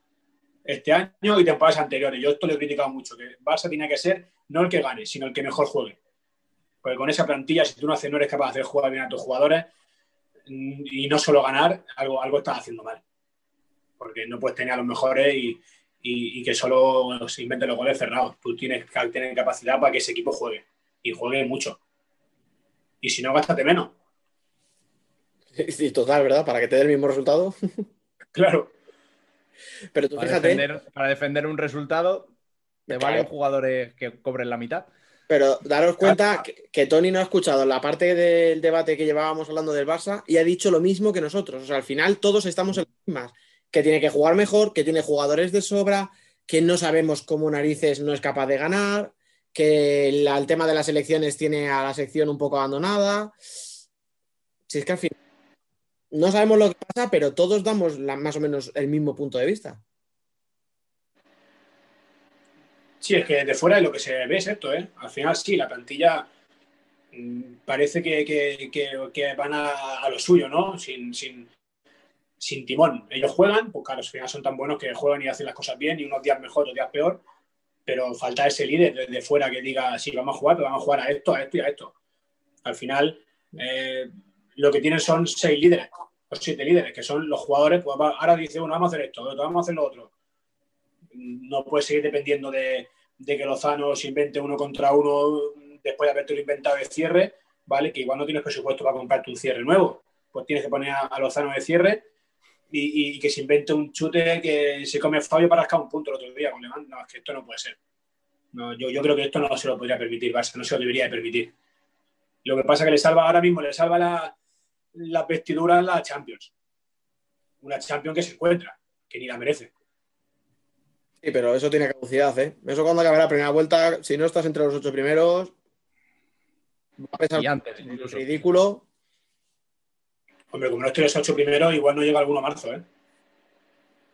Vamos. Yo estoy seguro de que algo, algo pasa. Sí, sí. En verdad, debería. Yo, bueno, hay- millones de casos de entrenadores que por mucho menos están en la calle. ¿eh? Pues sí. No, es que sacaban el otro día, no sé si era Nino o quién, hablaba con alguien que era la peor temporada de la historia del Barça, incluidas en las que se fue a segunda. Sí, sí. Puede Es ser. que estamos hablando, sí, sí, o sea, por resultados, Sí, por estaba siendo la era. peor temporada de la historia del Barça. En una, en una temporada además en la que descienden tres y promociona uno, pues como te andes con el bolo colgando, igual te encuentras peleando por algo que no quieres durante mucha temporada, ¿eh? Sí, sí. Y, y- y luego, ojo, ojo, que esa zona no es fácil, ¿eh? Que en esa zona hay que saber vivir, ¿eh? Que igual se defiende mejor en esa zona eh, la UMA que el Barça, ¿eh? Cuando lleguen los momentos de jugarse las castañas, ¿eh? Lo que decías tú. Sí, ahí, ahí es donde entra la ansiedad, ¿ves? Eh, Ahí Claro. sí. Que, Es que ahora mismo es donde está. Es que ahora mismo es donde está. Sí, lo que pasa es que ahora mismo están ahí, pero lo ven muy lejos.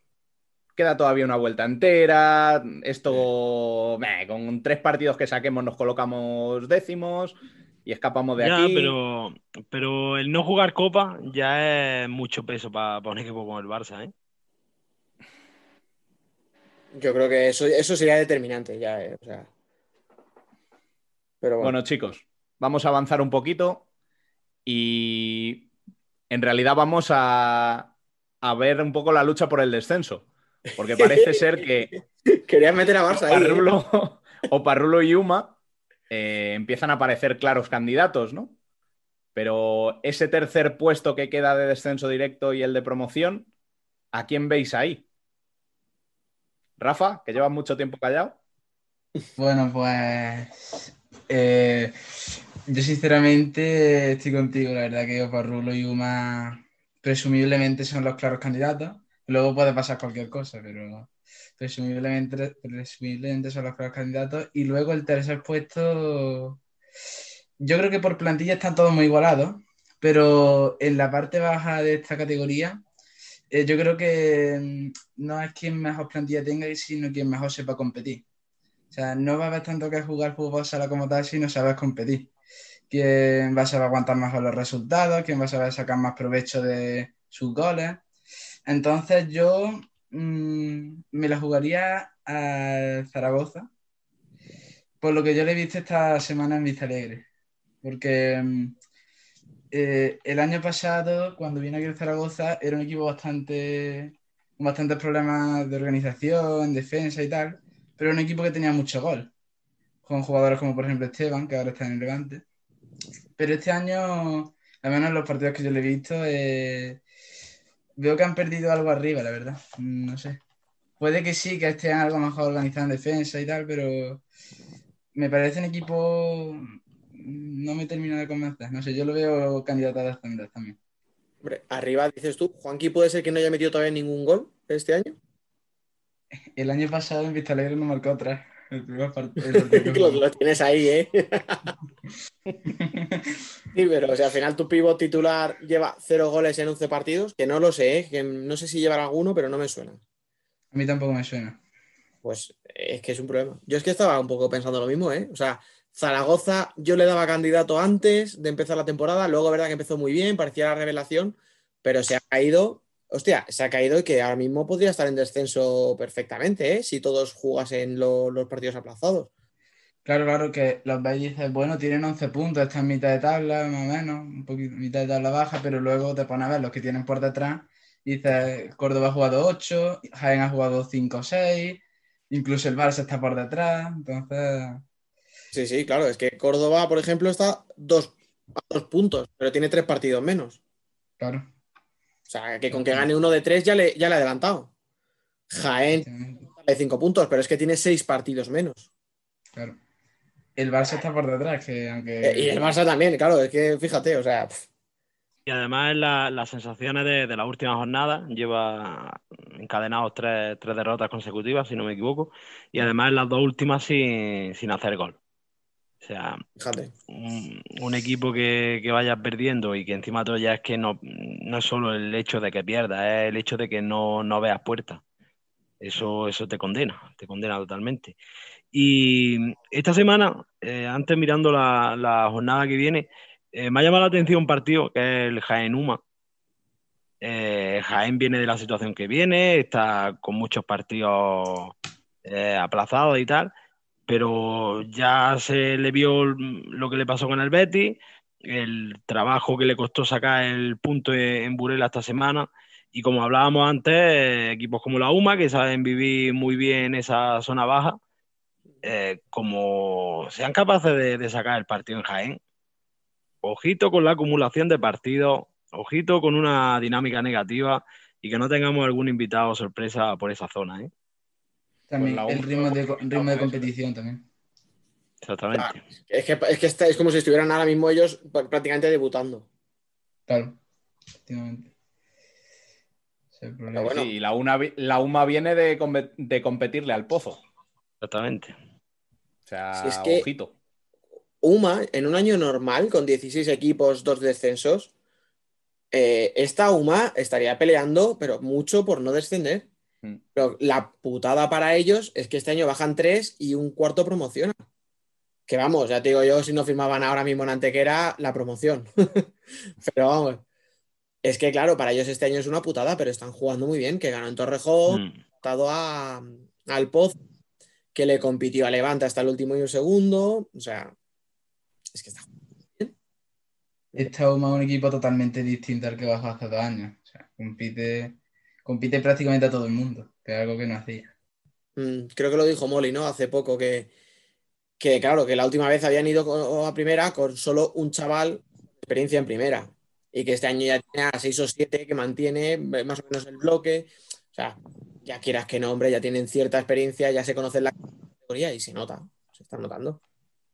Pero, pero aún así parece jodido, parece muy complicado que les llegue. Como decía Rubén, o Parrulo, por desgracia, a mí me cae muy bien, pero no parece tenga mucho ahí. No parece tampoco que pueda salir, pese a lo que estamos diciendo. El tercero, pues es que podría caer Zaragoza. Ya vimos el año pasado cuando se mete en la zona chunga que no está preparado para eso. O sea, y este año ha fichado jugadores experimentados: Dani Martín, Sena, Terry. Nos podrán gustar más, pero, pero es gente que se conoce el oficio. O sea, que no son chavales del, del filial del Barça como otras temporadas. Pero aún así, y claro, Rivera se encuentra ahí abajo de repente y lo puede pasar muy mal. Lo dice Rafa, voy a decir a quién no ve candidato al descenso. ¿A quién no veo candidato al descenso?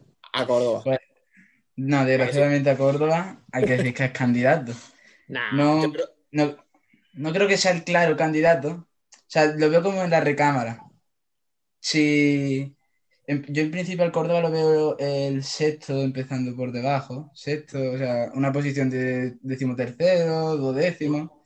Pero claro, en el caso de que alguno de los que se presupone que están abajo despierte, por así decirlo, ya nos podríamos meter en un, en un problema. Ya se podría meter el Córdoba en un problema. De todas formas, ahora mismo no lo veo el más claro candidato de forma objetiva. No lo veo el más claro candidato. Que No, va a estar no. luchando, pero. pero bueno.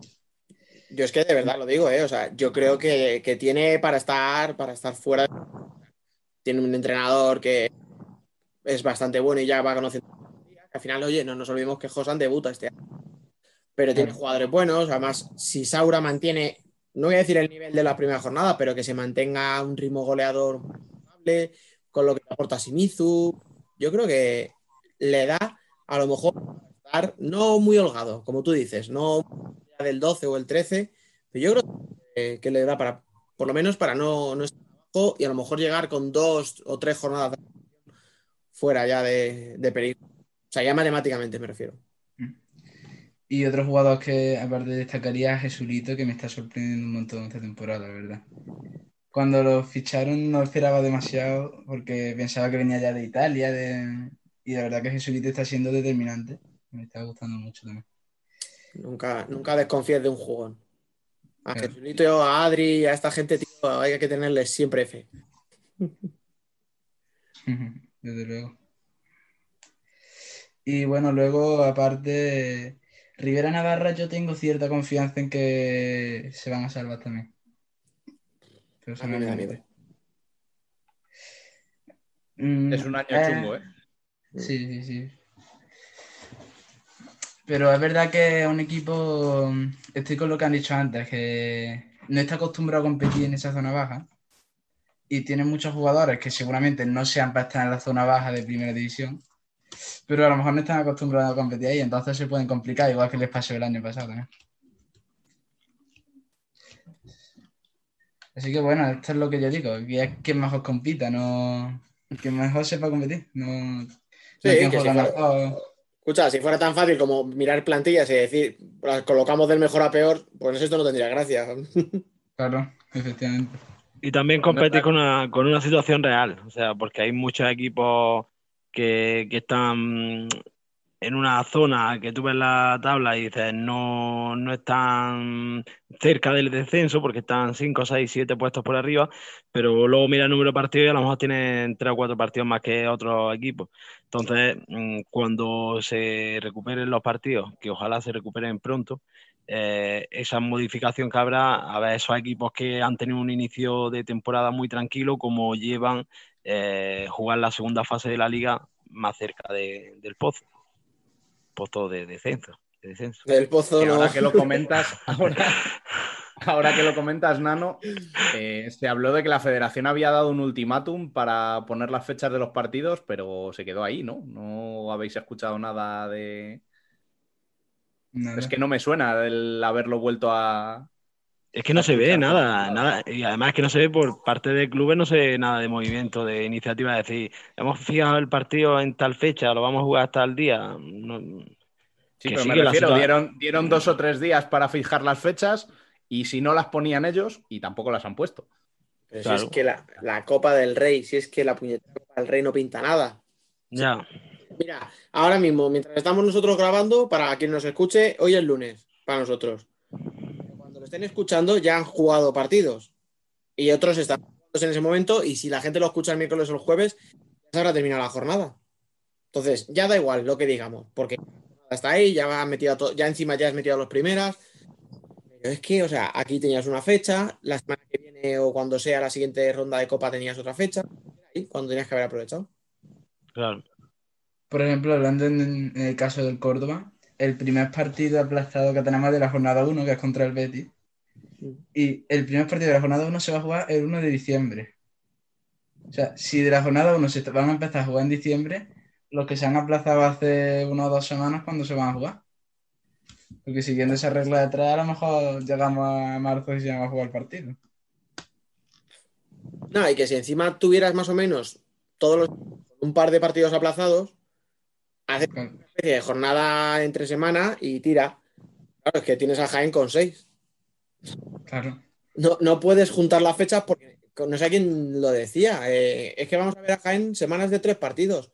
Pues le va a hacer una gracia a Dani Rodríguez jugar martes, jueves y sábado, vamos, que se va a dejar. Ya ves tú. A ver, esta liga es lo que tiene. O sea, si queremos acabarla, hay que acabarla como se pueda. Y va a haber equipos que les va a tocar jugar hasta tres partidos en una semana, pero de jugar lunes, jueves y domingo. Que sí, que al final, si cuando juega la Copa España juegas tres partidos en tres días. claro. Pero claro, equipos que han tenido sus jornadas cada semana, cada siete días, y decirle a otro, no, pero tú vas a jugar cada dos. Sí, no, no, no. Claro, y con, de- y con desplazamiento, que la Copa no tiene desplazamiento, aquí sí tendría desplazamiento, y, y lo peor es que eh, estamos contando los partidos que a día de hoy se han aplazado, pero ¿cuántos quedan por aplazarse y mm, cuántos se han jugado? O sea, Mm. Pero y esto, luego esto es un problema ya que va a un nivel superior. Al final esto es una cuestión de que cada comunidad autónoma tiene potestad de decidir lo que le viene bien, y es lo que yo os decía el otro día. eh, Valdepeñas, un positivo, tres En partidos. seis días. Claro. Claro, o sea, por una persona cada positivo la podías haber aislado y, y hubieran tres partidos, pero ahora tienes a cuatro equipos. A Valdepeñas Eso con depende tres de por dónde, por dónde vaya ese jugador. Es decir, si el jugador, por lo que sea, eh, el PCR lo hace por la sanidad pública, es de una forma. Si va por la privada, es de otra, porque el médico eh, no actúa de la misma manera dependiendo de por dónde vayas. Pues mira lo de el caso de Alan, por ejemplo, de Brandy. Que ya es negativo, pero como fue por la sanidad pública, tiene que cumplir el, protocolo de la sanidad pública. Pero, si hubiera ido por la privada, estaría ya jugando. Si para eso tienen los, los test de antígenos, que además son test rápidos. Que... Ya, pero, pero me refiero, si el jugador, por lo que sea, el positivo se lo descubren por un lado o por el otro, cambia la situación también. Entonces, esto va a ser, va a ser lo que va a ser. Porque lo estamos viendo en todos los ámbitos. Yo, nosotros lo estamos viendo en el cole también, ¿eh? O sea, va a ser un año muy raro en todas, en todas las circunstancias y esto es lo que hay. Si queremos tener Claro. competición, no nos queda otra. Sí, lo Sí, sí. malo ha sido que, que en este año tan atípico querés abarcarlo de todos los años. Y eso es Sí, donde eso hemos sí. equivocado. Porque es lo que hablaba Dani, pues la Copa de Rey este año, pues si no se juega, pues no pasa nada. Además, ¿cuántas veces nos han dicho, no empecéis algo sin acabar lo de antes? Pues, así. O sea, una competición que, que no sabemos ni quién es el ganador del año pasado y empezamos a jugar. Escucha, Y hoy, pues, termina, termina, perdón. no que, no, que eso, que esta semana, pues, por ejemplo, se podían jugado partidos, ya no puedes jugar partidos. Pues coño. Claro, pero lo que te voy a decir, que encima la federación es la organizadora de todas las competiciones este año. Porque si me dice, la Copa del Rey la organiza la federación, la Liga, la LNFS, pues nada, hay disputas, no sé qué. Pero si todo es de la federación. Mira la UEFA. La UEFA dijo la Champions aquí. "No, yo es que tengo jornada esa semana, pues no la juegas. Claro. Tío del Pozo y el Barça aplazado porque la UEFA dijo, primero, como tú dices, primero acabamos y luego empezaremos. Pero aquí, De pues todas formas, hay también poca vista, ¿eh? Porque si sabes que vas a tener esa competición ahí, pon el primer partido entre el Barça y el Pozo. Si no lo vas a jugar en esa primera jornada. Pero aplazas uno, no dos. ya, Pero, por No sé ejemplo, si con lo que ha dicho. otros, años, otros años se hacía coincidir el derby entre los dos equipos que jugaban la Copa de Europa en la semana que se jugaba la Final Sí, Four de la ha Copa. habido dos Inter Barça que coincidió que estaban en Final. Four y justo jugaban entre ellos. Entonces, son ese tipo de cosas que da la sensación que es que no se ha parado nadie a pensar que este año había que tenerlas en cuenta y no se han tenido. Entonces, bueno, Sí. pues. Pero bueno, y ahora sí vamos a avanzar eh, hablando de Cartagena, que hace unas semanas Dani dijo que le estaba pareciendo la decepción de la temporada. Yo y dije eso. entonces dos victorias seguidas. Cago en la mano. Pues nada, hablar vosotros. Venga, de decepción, de decepción de la temporada candidato a todo, Dani. No, no, no, yo paso palabra. Rafa.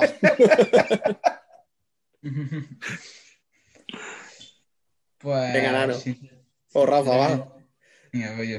Sinceramente, a mí el partido con- del Córdoba contra el Cartagena, que seguramente fue el que empezó a arrancar un poco eh, la máquina de que tiene dudas, yo sinceramente me sorprendió mucho el Cartagena. Porque lo vi con una con bastante sobrado en el partido, con, con mucha superioridad. Y mi padre y yo que estuvimos viendo el partido dijimos, madre mía, qué mal partido ha hecho el Córdoba. Y ahora que estamos viendo esto, pues pensamos, bueno, a lo mejor también es que Cartagena está empezando a despertar. Y el tiempo nos ha dado la razón, luego ha goleado al Zaragoza y ha ganado también con cierta soltura a Osasuna. Bueno, cierta soltura. ¿Creéis que se ha quitado un peso de encima, quitándose de encima, valga, valga la redundancia, el tema de Juan Emilio? Y me la ha echado a mí. Pero tú vas a tener el honor de jugar contra él ahora. Anda que no. No, no, perdona, Juan Emilio el honor de jugar contra Nano. Bueno, perdón. Habrá que Por pedir favor. una foto. bueno, vamos a ver. Si, si no un jugador que te iba a aportar, que lo que te iba a crear es mal ambiente en el aspecto de. No mal ambiente por polémicas que pueda generar, sino por, por tener a un tío que cobra una pasta y, y que no, no esté a gusto, no esté feliz, no quiera jugar, pues la mejor opción es esta muchas gracias y hasta luego. Si es que, ¿qué vas a hacer? y luego pues ya tienes un hueco para que pueda venir Alex. Que es lo que quiere todo el mundo en Cartagena, por otro lado. O sea, tampoco. Y, eh, Y es lo que va a quiere pasar, ¿no? Cartagena, lo quiere. Y vamos, yo creo que esto está. Hay dos fichajes, yo creo que en un periodo de, de tiempo muy corto, que, que uno en un banquillo y otro en un pivo, que, que están muy claros y que están firmados desde hace meses. Lo que pasa es que ha tenido que haber ahí equipos puentes. Sí. Y Alex va a acabar en Cartagena, vaya. De todas formas, Cartagena tiene partidos entretenidos, pero es verdad que también está teniendo resultados rarillos. ¿Que va a estar arriba? Obviamente. Pero a lo mejor, bueno, venga, vale. Decepción me. me- que no recuerdo que era eso, eh, cuidado, pero, pero bueno, sí lo dije, esto lo dije. Saca el corte, saca el corte. Exactamente. Si esto fuera un programa serio, ahora diría Rubén, esperad un momentito y pondría ahí pan. Pero no lo va a hacer. Ya, pero es que no lo es, entonces no. Efectivamente. Por suerte ni es un programa serio ni... y yo puedo cambiar de opinión de una semana para otra, no pasa nada. Que no, que no. De todas formas, ahora pensar que lo que le queda a la primera vuelta a Cartagena es Inter, le queda Valdepeñas, le queda El Pozo, le queda Levante. O sea, que igual que Zaragoza hace tres semanas o cuatro decíamos la revelación, mírale ahí arriba, peleando por todo, y ahora estamos ya pensando otra vez en meterle en el descenso. Cartagena tiene dos partidos aplazados con Inter y Valdepeñas. Todavía tiene que visitar, no sé si, bueno, no sé en qué orden juegan, pero vamos, tiene que jugar contra Levante y contra el Pozo. O sea, que tiene mucho partido importante. Y tiene todavía que cubrir la baja de Juan Emilio, que no la vas a poder cubrir por mucho. Este le suena muy bien y yo tengo muchas ganas de verle. Sí, yo tengo, pero eso ya va a ser para el año que viene. Este año tienes que sacarlo con No, sí.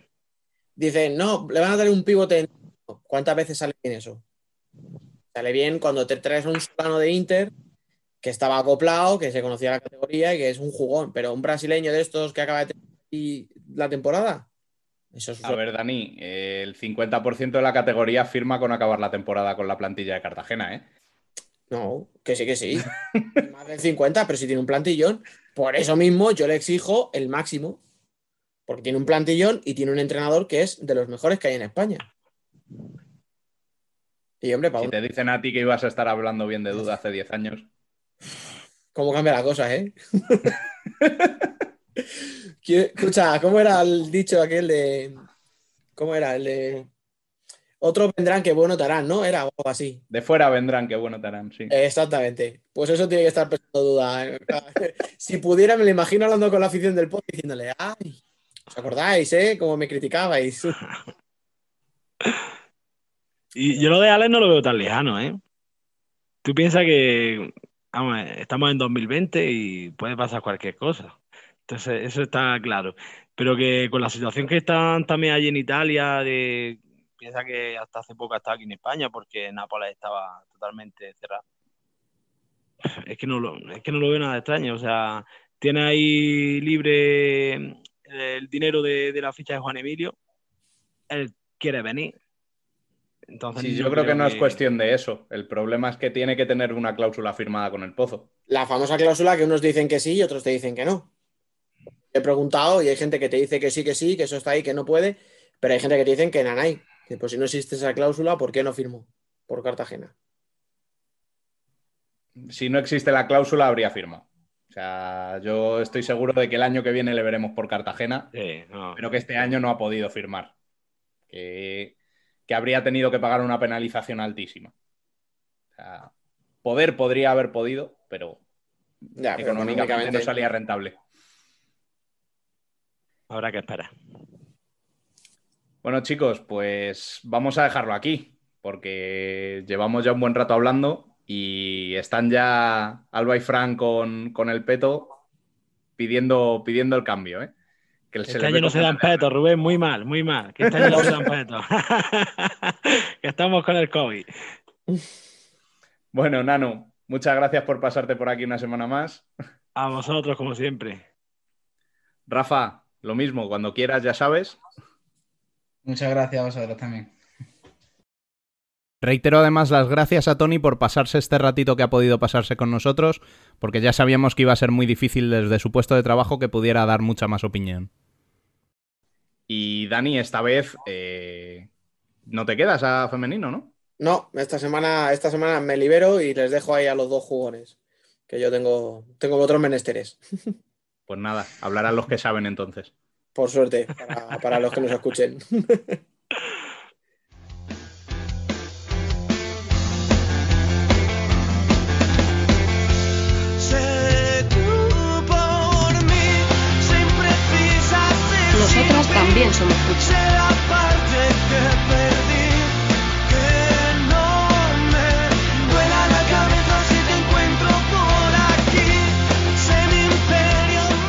Ya están por aquí los dos tótems del futsal femenino para contar otra semana más lo más destacado de la primera división. Ya sabéis quiénes son.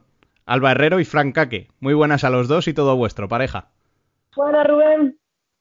Hola Rubén.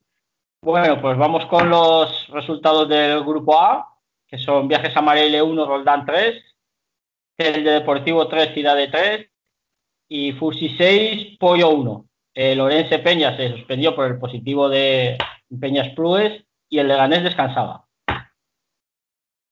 En el. Ah, grupo B, en el Grupo- B va. Salón Eh, 2, 10. Eh, Tomarca 4, Rayo Majadahonda 0. Burela 8, Zaragoza 3. Y Móstoles 2, UA 4. Descansó en Intersala. Vale, y yo te cuento la clasificación, Rubén. Pues por el grupo A, eh, Futsi va primero con, con 13 puntos, seguido de Roldán y Pollo con 11 y 10 puntos. Y, los tres equipos con 5 partidos jugados. Le sigue Peñas Plugas con 9 puntos, pero con 4 partidos. Eh, mitad de la tabla con 3 puntos, eh, perdón, con 3 partidos jugados está el Leganés y Ourense con 6 puntos y 3 puntos. Y finalizando, los tres últimos equipos son con cinco partidos cada uno, Amarelle con tres puntos y Teledeportivo y Ciudad con un punto cada uno tras el empate de esta jornada. Y por el grupo B está el Corcón y Universidad de Alicante con seis partidos jugados cada uno, con 12 puntos, seguido de eh, Pescados Rubén Burela y Melilla con, cuatro, con 10 puntos cada uno y cuatro partidos jugados. Rayo Majadahonda con cinco partidos jugados y seis puntos, igual que el Sala Zaragoza. Y los tres que hicieron la clasificación por este lado son el Móstoles con cinco partidos jugados y cinco puntos, y el Intersala y el Saló Calacán con cero puntos, pero el Saló Calacán tiene cuatro partidos jugados y el Intersala solamente tiene tres. Así están las cosas por, por la primera femenina. Muy bien. Pasamos ahora con los, con los partidos. El primero, el que vimos, eh, que estuve yo viendo en directo, fue el Tel de Ciudades, el duelo de colistas del grupo A. Que la verdad, Yo, part- yo lo estuve viendo en directo por Facebook y, y dale, dale, pero fue un partidazo, ¿eh? la verdad es que me gustó mucho. Ocasiones de ambos equipos, de ocasiones en la portería, en la otra un partido muy loco, o sea que aburrir no nos aburrimos. no, aburrir, la verdad es que no. Estuvo, los pocos que estuvimos en el sitio estuvimos entretenidos. Mucho nervio, pero Al borde del infarto también, ¿no? Estaríais, porque yo que lo estaba viendo y me, da, me daba igual quién ganase o no, o sea, digo, alguien de, de Orense o del Telde se tiene que estar muriendo. porque es que además el Telde empezó muy bien, porque metió el gol nada más empezar de una falta. Y, y de- después, los dos o tres minutos después, tuvo tres o cuatro ocasiones, muy bien, pero después desapareció, pero completamente. La, cogió, empezó el, el Cidade a jugar 3-1, o sea, además lo sencillito, se la daban al cierre, cortaba el ala, el balón al pívot, la pisaba, venía uno y le pegaba. Pues así hasta que le dieron la vuelta al marcador. Toda la primera parte. Sí, sí. Le, le funcionó, le funcionó. O sea, la verdad es que Ciudad hizo el juego que, bueno, pues que suele hacer. La verdad es que lo jugó muy bien. Y yo vi al Telde bastante, bueno, vi a los dos equipos, ¿eh? bastante imprecisos al final, sobre todo al final del partido, con muchos nervios. Yo creo que ahí había mucha presión, nadie quería fallar. Ah, porque sí, porque la segunda parte ya fue al revés. Fue el Telde quien llevó la iniciativa. Pero Sí, claro, sí, sí. llegó un momento que cuando después del empate a dos, ninguno quería perder. Ya era, yo no quiero fallar, tú no quieres fallar.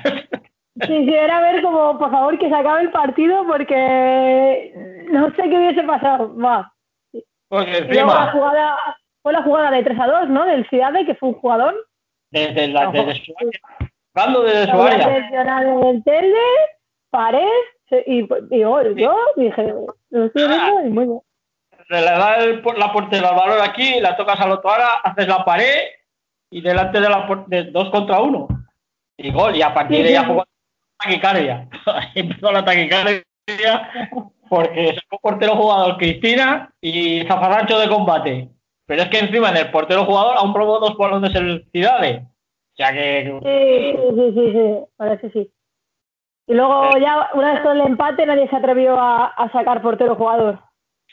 y además estábamos todos en el pabellón queriendo que Cristina sacara portero jugador. Claro, yo, yo te iba a preguntar, ¿cómo, tú, qué hubieras, ¿tú qué hubieras hecho? O sea, Hubiera sacado- hubiera sacado portero jugador. Más que nada porque no hubieras dado la pelota a Cidades. Porque Cidades tuvo dos ocasiones. claro, Tú sacas yo- jugador, yo toco, toco, toco, toco y cuando queden 15 o 20 segundos voy a buscar el gol. Pero por lo menos ellas no tienen la pelota, porque es que ellas, cada vez que tenían la pelota, tocaban dos o tres, balón al pivo, peligro. Ya, pues ya estamos otra Ya. vez. Era, era peligro, sí, sí, sí. Al final del partido, yo también, yo creo que también hubiese sacado portero jugador, ¿eh? Pero más que nada porque además el empate no le valía a ninguno de los dos. Tanto Ciudades como Tel necesitaban ganar. Sé que es cierto que queda mucha, queda mucha liga y, vas con ese, con el freno de mano puesto, pero como es una liga tan cortita, que igual luego en su situación no los hubiese sacado, ¿no? Pero yo desde mi casa, desde el sofá de mi casa, te digo que, que ambos equipos creo que tenían que haber sacado portero jugador. Y el Tel de seguir, porque marcó gol, o sea, lo hizo bien. Además, la- el rato que estuvo haciéndolo, tuvo la del gol y tuvo otra también. Entonces, vamos, igual, y además el- es que el empate es un punto. Un punto no, no te saca de donde estás. Camarel tiene tres y sigues ahí con los dos abajo. No, no, no te sirve. vas a pasar a la siguiente fase con un punto. Tienes que, que sumar tres. Pero bueno, la verdad es que un partido. Eso sí. Pero para mí pasó atrás del Telde. Tal y como venía jugando los últimos partidos, que parecía que iba más, para mí fue. Y luego hablando con Cristina y con Marina, que, la- que las entrevisté al final, claro, dije, es que le digo, habéis metido el gol y después del gol ha sido como, ostras, que nos entra el miedo aquí, vámonos para atrás, vámonos para atrás vámonos para atrás que podemos ganar y les entró el pánico. Ya, el, el miedo y, Sí, Pero es que la primera parte irreconocible es completamente después de meter el gol. Y claro, todos estamos la- diciendo, pero van a hacer otra vez la misma jugada. El ala se da al cierre, corta, balón al pivo. El ala se- y todos, pero que la van a hacer otra vez, pues otra vez la misma jugada. Estábamos todos en la grada y decíamos, pero, pero no lo ven, otra vez. Pues se la daban a la a 15. veces, a veces desde dentro no lo ves, ¿eh? Y, y- y da igual que te lo explique el entrenador. la 15, la más grandota de Cidades, que ella encima decía, no, no, cuando la metían a la hacía, no, no, se ponía atrás de cierre, se la daba, se la metía y iba. Digo, pero si es que solo tienes que ponerte delante y que choque contigo y se acabó. Pues no, todo el rato lo mismo, todo el rato lo mismo. Una pasada. Pero bueno, un punto para cada uno.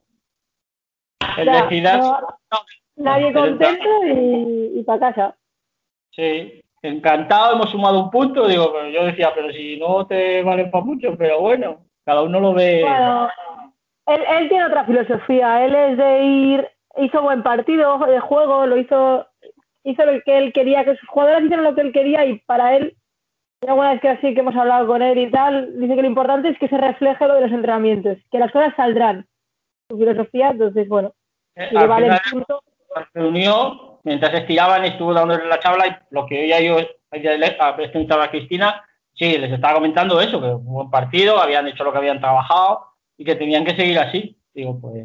Sí, sí, sí, está claro. El Ciudad de juega tiene un, tiene un estilo de juego. Y el entrenador lo que quiere es que jueguen a ese estilo de juego.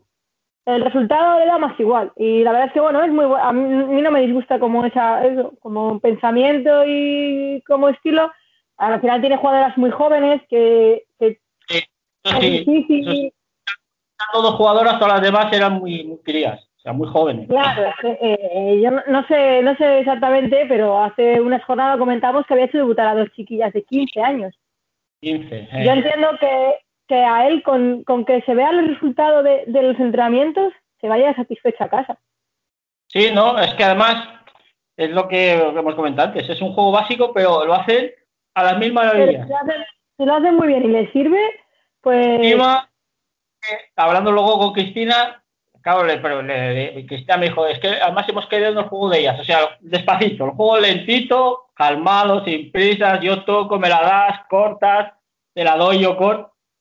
Y claro, yo, porque estábamos ahí en la grada, nos juntamos unos cuantos ahí entrenadores y, y chicas que juegan, pero están jugando en el territorial aquí, decían, pero vamos a presionar, es que además presionaba muy raro el Telde, porque era 2, 1, 1. Y claro, siempre había una banda vacía. Claro, le daban el balón a la banda, la de la banda se la devolvía, cortaba, ya te había liado. Ya, ya, ya recibía la pivo ya. Es que si te están atacando todo el rato 3-1 y ves que no te funciona, igual deberías de cambiar a 3-1. A mí me gusta más la defensa en Y, ¿eh? lo reconozco, pero si te funciona. Y ves que te es- están haciendo siempre la misma, cambia. Si en la primera parte te la han hecho 80 veces y las 80 veces ha recibido el pivo, no puedes que seguir. Sí, tienes que cambiar. Es que además había momentos que las mismas jugadoras se quedaban un poco en media pista, ¡ay! Se lanzaban a presionar. Y luego decían, ostras, no, que tengo que volver para atrás. Y volvían otra vez a la posición. En ese rato, poco indecisas. en ese rato la, la que jugaba atrás, la número 15, que lista no era, pero lista, ¿eh? Pum, le metía la barra al pivot y mandaba a una de las chiquillas que fuera a pegar. Y claro, la chiquilla salía lanzada, pum, pomba, para adentro. O sea, partido de nervios, mucho nervio el sábado. Ah, para mí estuvo, para mí estuvo muy bonito, ¿eh? Yo lo reconozco. Estuvo de esos, de esos que no te aburres, o sea, que presta ver jugar. Es que encima con Ataques los- de ambos equipos. el juego estuvo entretenido. Sí, porque antes, antes estuvimos, vi- bueno, yo estuve viendo hoy un rato también Burela Sala Zaragoza y qué diferencia. Pisó el acelerador al principio Burela y dijo, vas a durar poquito. O Sí, sea, además, eh, me comentaron en el oh, primer me comentaron en Twitter que si había visto el primer gol, dije, espera que entro, entré a mirarlo y dije, ya está. Ya está. Es que- Y Eh, encima, luego no me acuerdo qué gol fue, no sé si fue el, el tercero o el segundo, que fue, subió a presionar el Sala Zaragoza, salió de presión y el, ter- y el tercero o el segundo y dijo Sala Zaragoza, pues me cierra atrás. Digo, pues si, si subo a presionar, me lo marcan, digo, pues encerrado atrás. Y, y no te, estaban encerradís, estaban encerradas y no defendieron mal, pero estaban sin ideas arriba.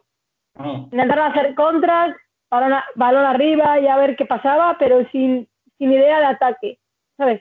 Tampoco Eh. los se puso fácil el Burela, ¿eh? Obviamente. No, pero es tenía... que comentamos la semana pasada de que un equipo que está acostumbrado de años atrás a jugar a- de una manera, de buenas a primeras, no puede pasar a jugar en 10 metros. Sí, es muy- sí, no, no. cambiar ese chip. Y más jugadoras que son de uno contra uno. O sea, son de estar en la pista, pues me la juego aquí y ya está. Ahora no les. Claro, pues entonces Yo cuesta. la- la- las vi sin, sin ideas el ataque al Burela, ah, perdón, al Burela, al Sala Zaragoza. Eh, yo Y Burela a su ritmo, claro. en pretemporada, yo creo que está todavía en pretemporada. Sí, Cogió- yo también lo creo.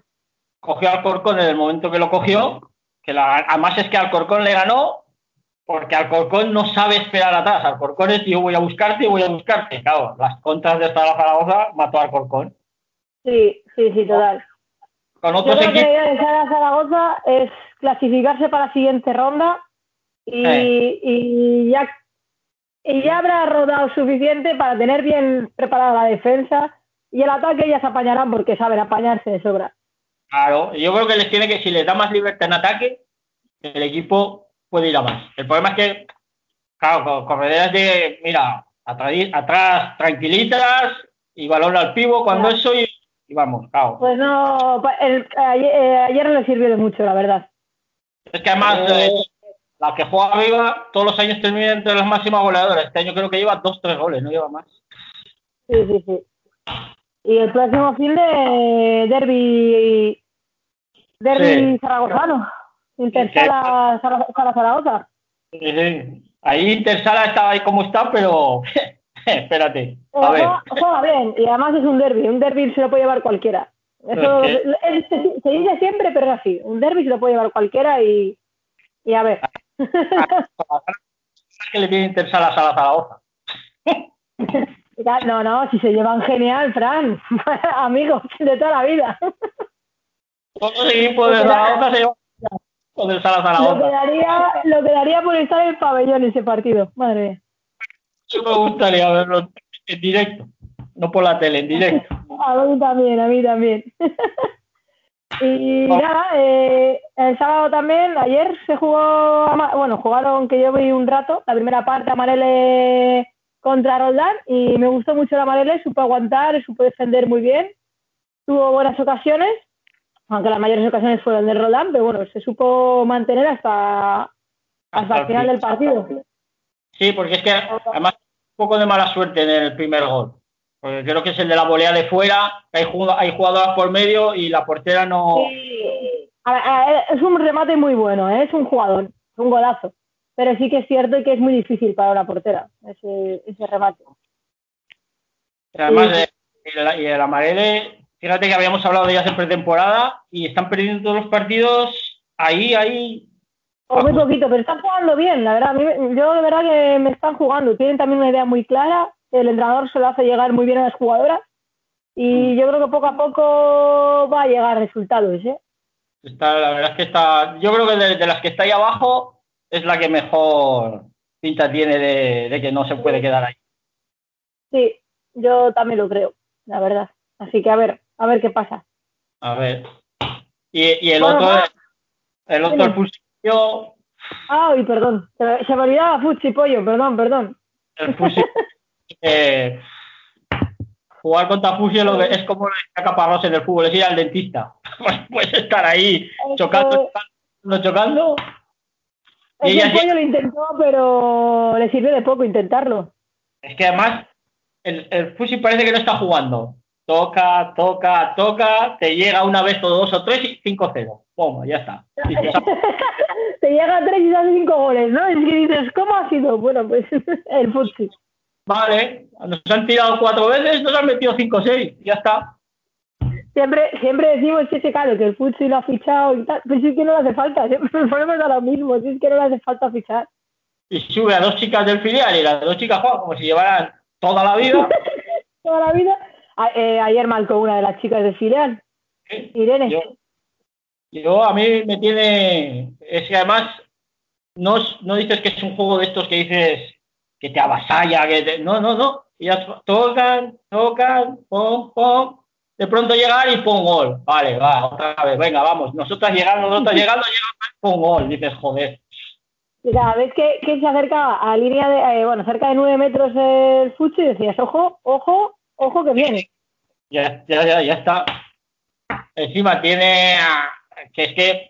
Es, es, dices, no, no hay ninguna así que, quitando a Ari que digas, ni ninguna así que digas que. Pero, claro, empiezan a tocar, empiezan a tocar y llega un momento que dices, ay, si hay dos solas. Y ya está. Sí, sí, Fu- Futsi, la verdad es que está haciendo un temporadón. Estar una marcha más. Eh, yo, yo creo que además. Siempre, siempre ha estado con una marcha más, ¿eh? pero es que esta temporada se nota que está con una marcha más. Muy picadas por lo de la temporada pasada. Sí, yo también lo creo. Sí, lo que hablábamos en el, en el, en el programa pasado, lo comentábamos. Yo creo que, Eh, que tienen, tienen ganas, tienen ganas esta temporada. Playo me da que le está Mejor, para, para nosotros mucho mejor, eso está claro. más, obliga a Burela a ponerse las pilas. correcto. Sí, sí, sí, totalmente correcto. Así que nada.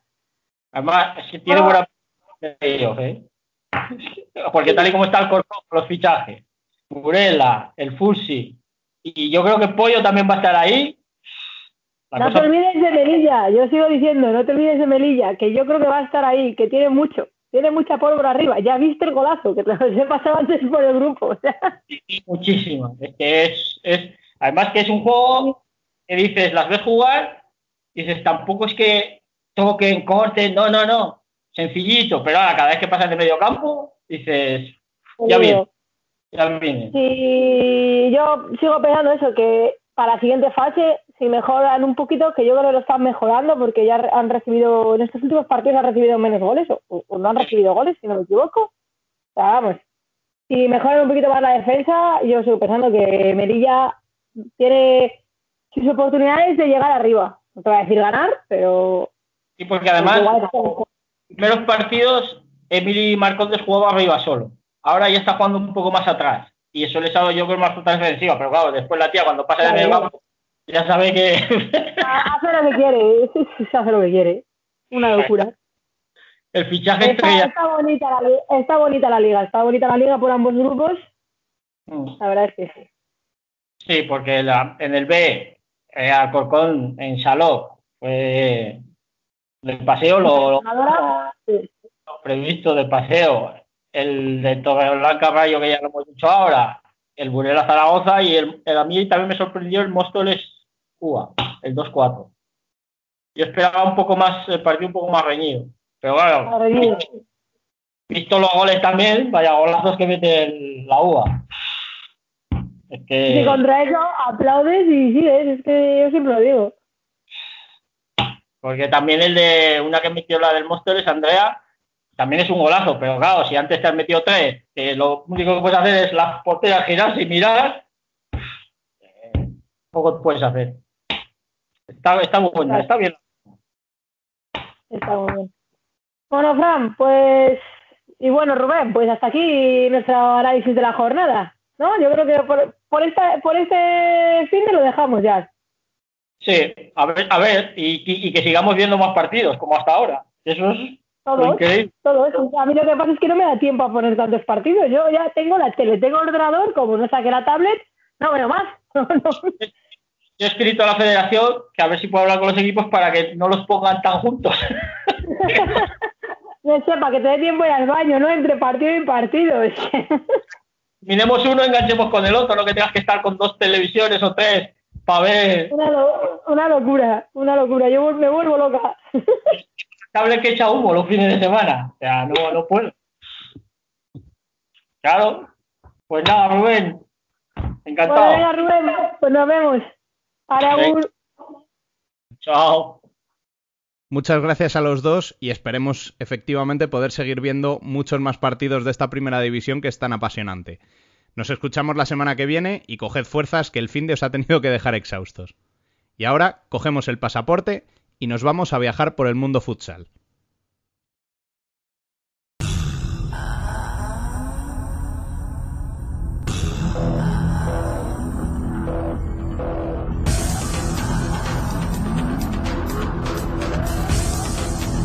Worldwide Futsal.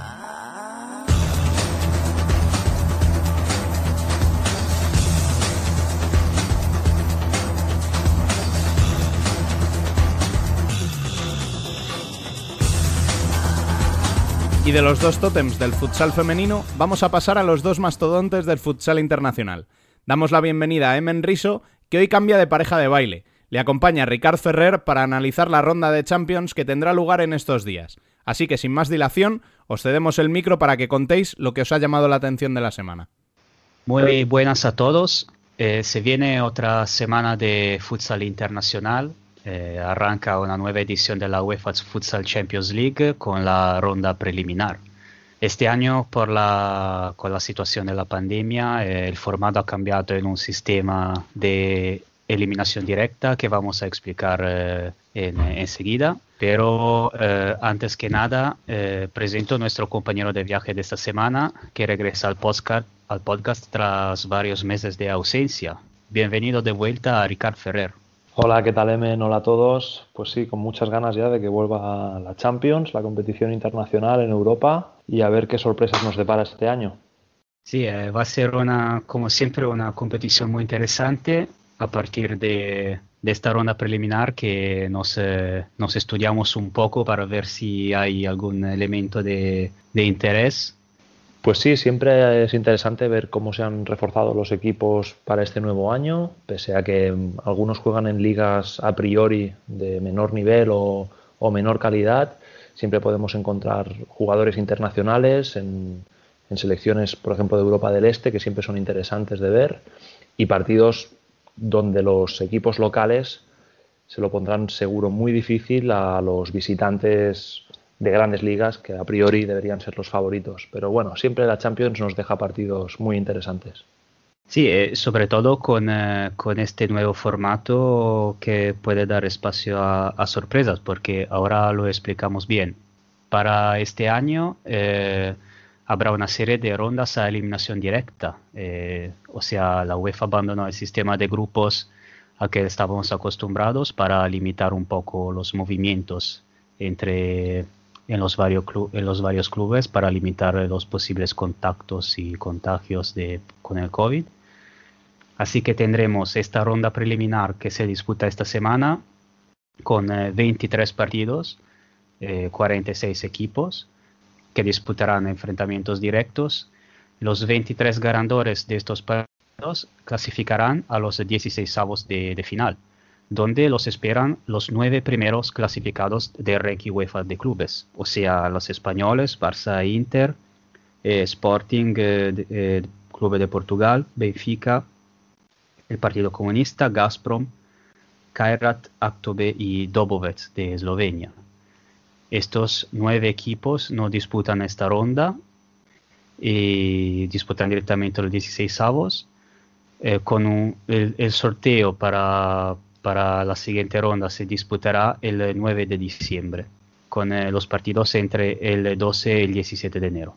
Pero antes de llegar, eh, de llegar a esto, eh, hay esta ronda preliminar con, con estos 46 equipos de, los, de las ligas un poquito más bajas en el ranking. Y Ricardo, si te parece, empezamos con con los partidos del 24 y 25 de noviembre.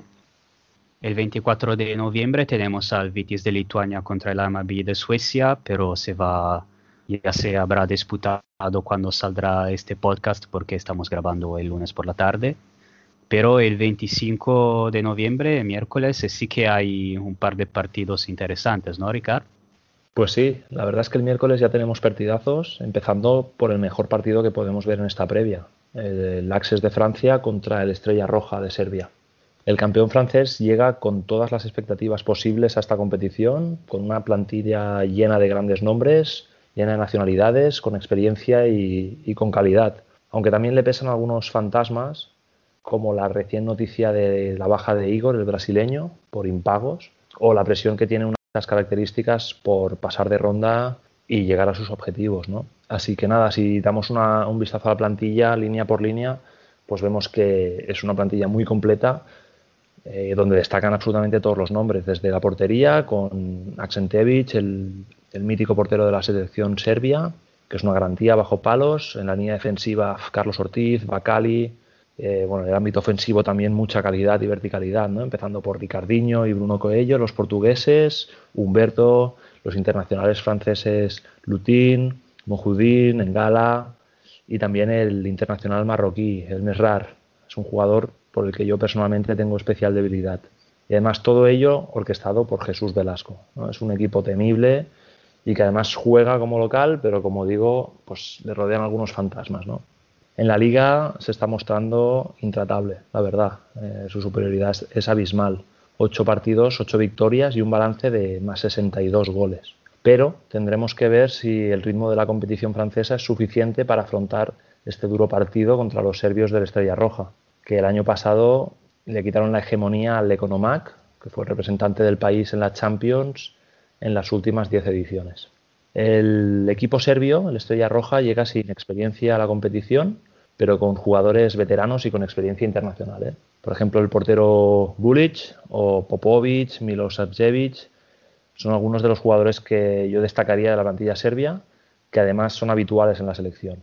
Aunque el líder indiscutible del equipo es Marko Peric, es el veterano de 36 años, es un trotamundos, ha jugado en Rusia, en Italia, en Azerbaiyán, eh, también estuvo en Georgia, en la época dorada del Liberia Tbilisi, con el que llegó a jugar la fase final de la Champions hace ya 6 o 7 años. Marco Peric seguro aportará su experiencia a un equipo que yo creo le pondrá las cosas difíciles a los franceses, mm, que por otro lado son claros favoritos, por supuesto. Sí, sí, seguramente es el, eh, es el partido que con más, eh, con jugo, digamos. con, eh, son dos equipos que, que, por, que por motivos diferentes merecen seguramente la pena y el que pase la ronda seguramente será un rival muy, muy, muy difícil para, para, quien, para quien le, tendrá que enfrentar en la siguiente ronda. Y luego, como, como curiosidad, ese mismo día tenemos el Pristina, el, campeón de Kosovo, que disputará una, especie de derby contra el Tirana, el, equipo de, el equipo de representante de, de, Albania. Y luego eh, tenemos el 26, Omonia eh, de Chipre contra Fiorentino de San Marino, nada que no, no hay mucho que decir aquí. Y luego eh, el Minerva de Suiza contra el Perfume. Hay que señalar que el Perfume, se tuvo, el campeón de Escocia, se tuvo que retirar por normas del, del, gobierno de, Escocia. Así que el Futsal Minerva de Suiza ya ha clasificado a la siguiente ronda.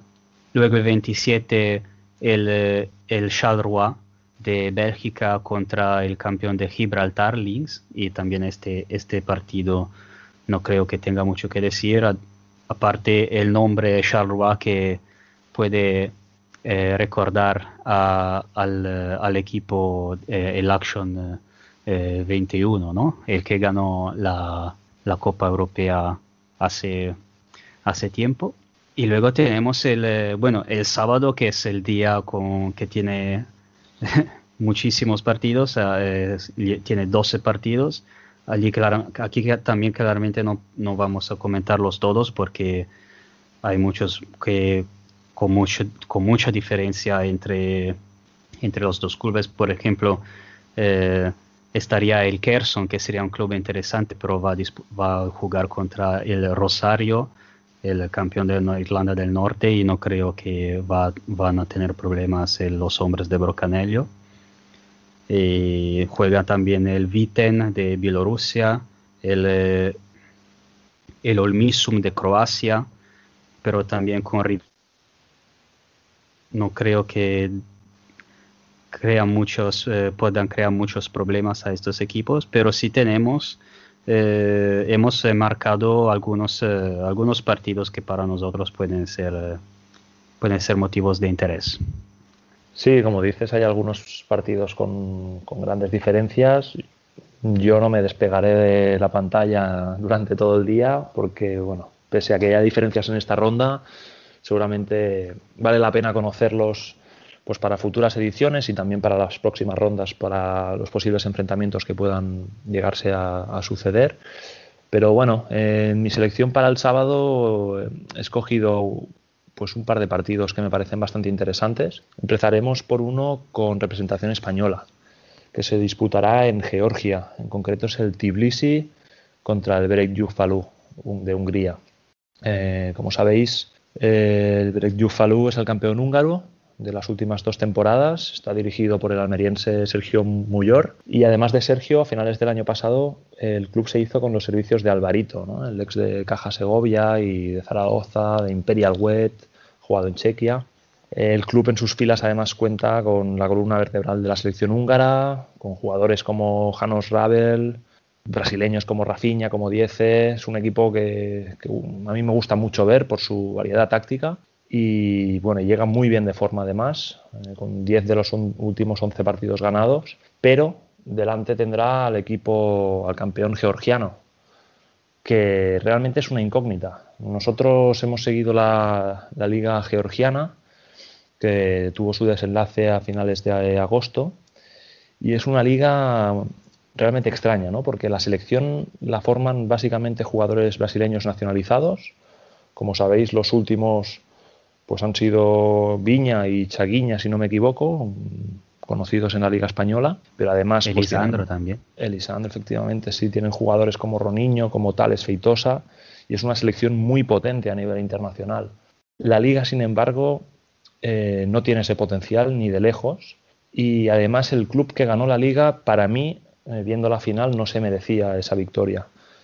Mm, creo que no se mostró superior al rival, y lo poco que puedo destacar de, Tbilisi es su jugador Kurtanidze, que es el único que aportan a la selección georgiana, y al portero, a un portero iraní que recuperan para esta, para esta edición de la Champions. Ni siquiera ha llegado a empezar este año la, Liga Georgiana, así que en principio el equipo de Sergio Muyor eh, debería conseguir un resultado favorable Eso sí, tienen un viaje muy complicado en autobús, en avión y jugar como visitantes en toda una Champions, pues siempre es complicado, ¿no?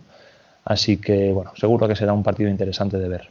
Sí, sí, sí. Y otro que nos hemos eh, marcado es eh, el eh, contra el AK. Crudim, el, el campeón, digamos, el representante de Checa y AK Futsal, el, el, representante de Finlandia.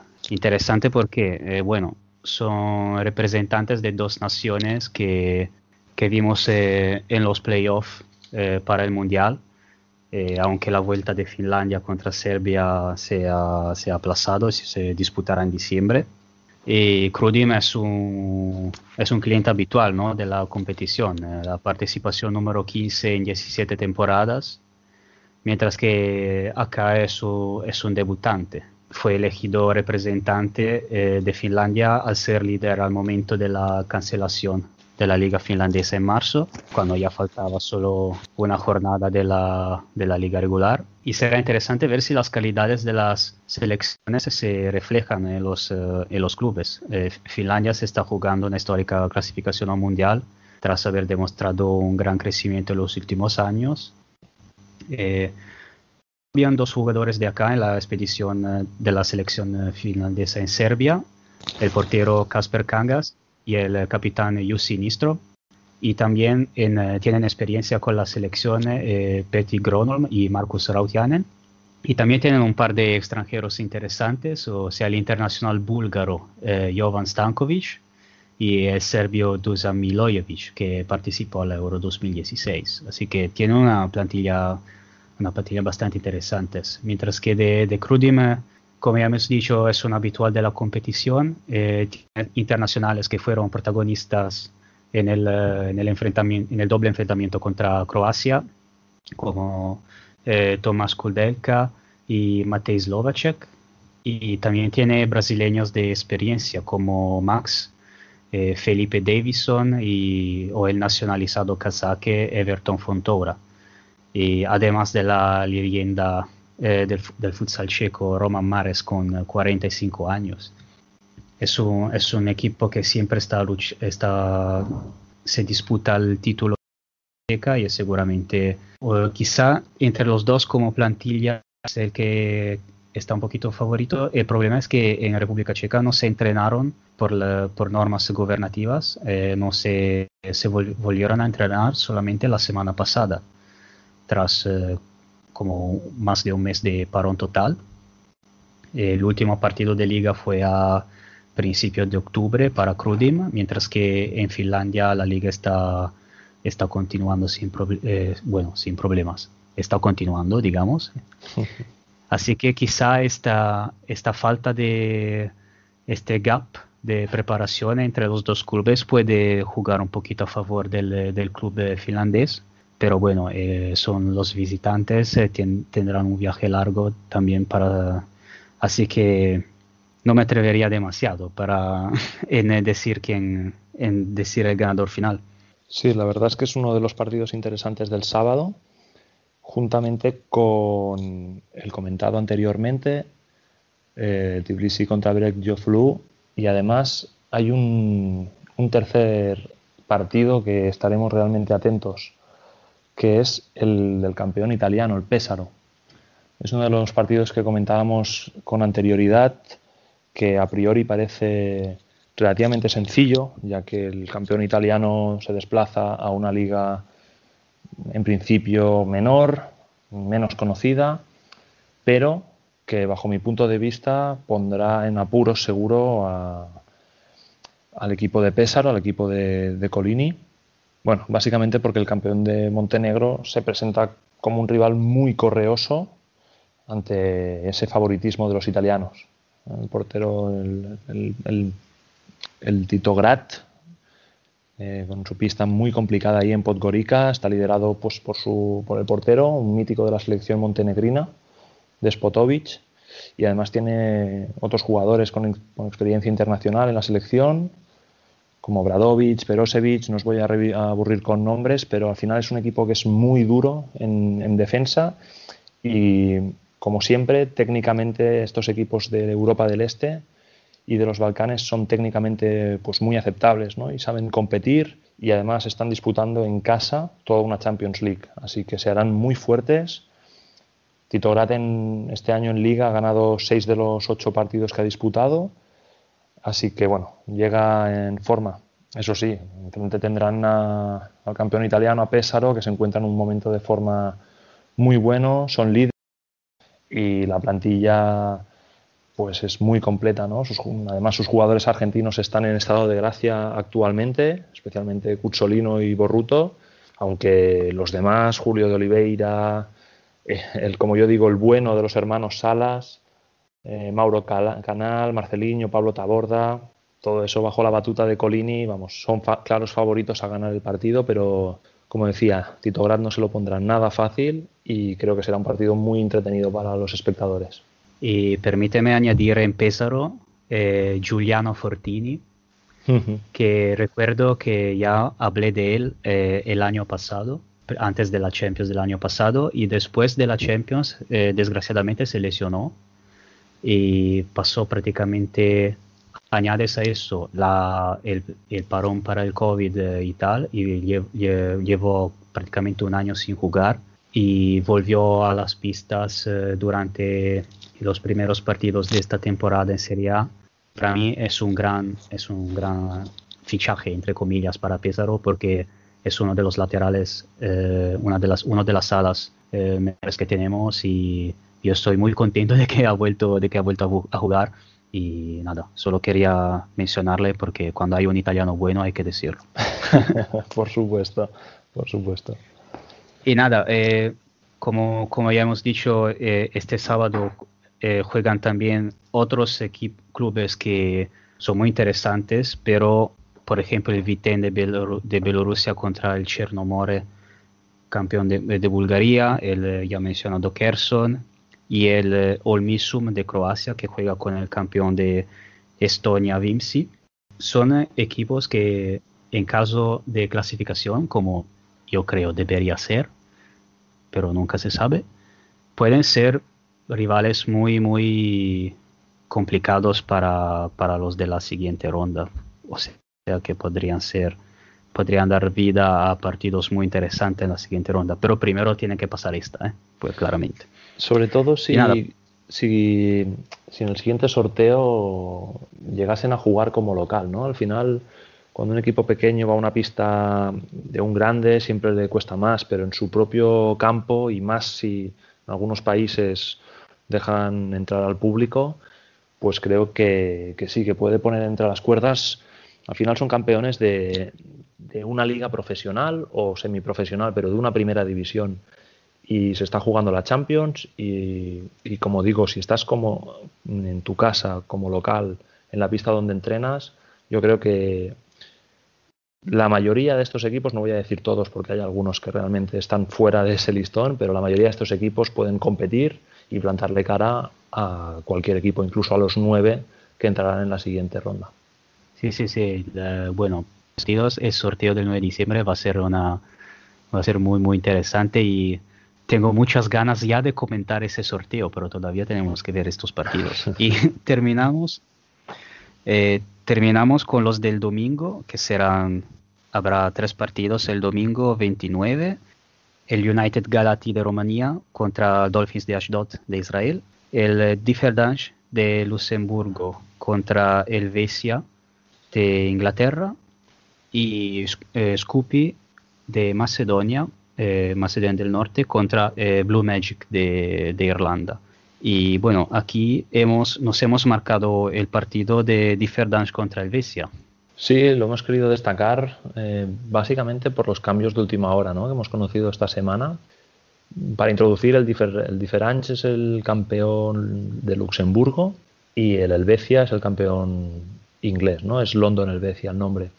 Y nada, Inglaterra desde hace, desde hace años ha sido un país de exportación para el futsal español y el mejor equipo inglés de estos últimos años, el Helvecia, ha querido contar con la experiencia de, Carlos Muñoz y de José Carlos, que, ya lo sabéis, son dos veteranos que, además conocen ya la liga inglesa y que se añaden a una plantilla muy interesante, con la mayoría de jugadores de la selección inglesa, como, como Richard Ward o el capitán Raoni Medina, y también algunos jóvenes talentos extranjeros, como el portugués Nuno Almeida. Pero estará muy curioso ver a, Carlos Muñoz y José Carlos, dos jugadores con experiencia en la primera división española, por supuesto, pero ya cerca de los 40 años, ver cómo se desenvuelven y cómo aportan pues esa experiencia y ese saber hacer a un equipo pues sin tanta experiencia y, y que no es nuevo en la Champions, pero que se enfrenta a,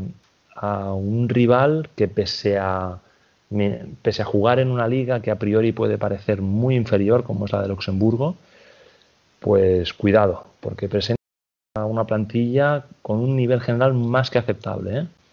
Y entre sus jugadores, además, podemos destacar a, pues eso, jugadores que han que estaban en las plantillas de algunos equipos muy importantes de Portugal, como es el, el jugador Joe, que jugaba en el Sporting.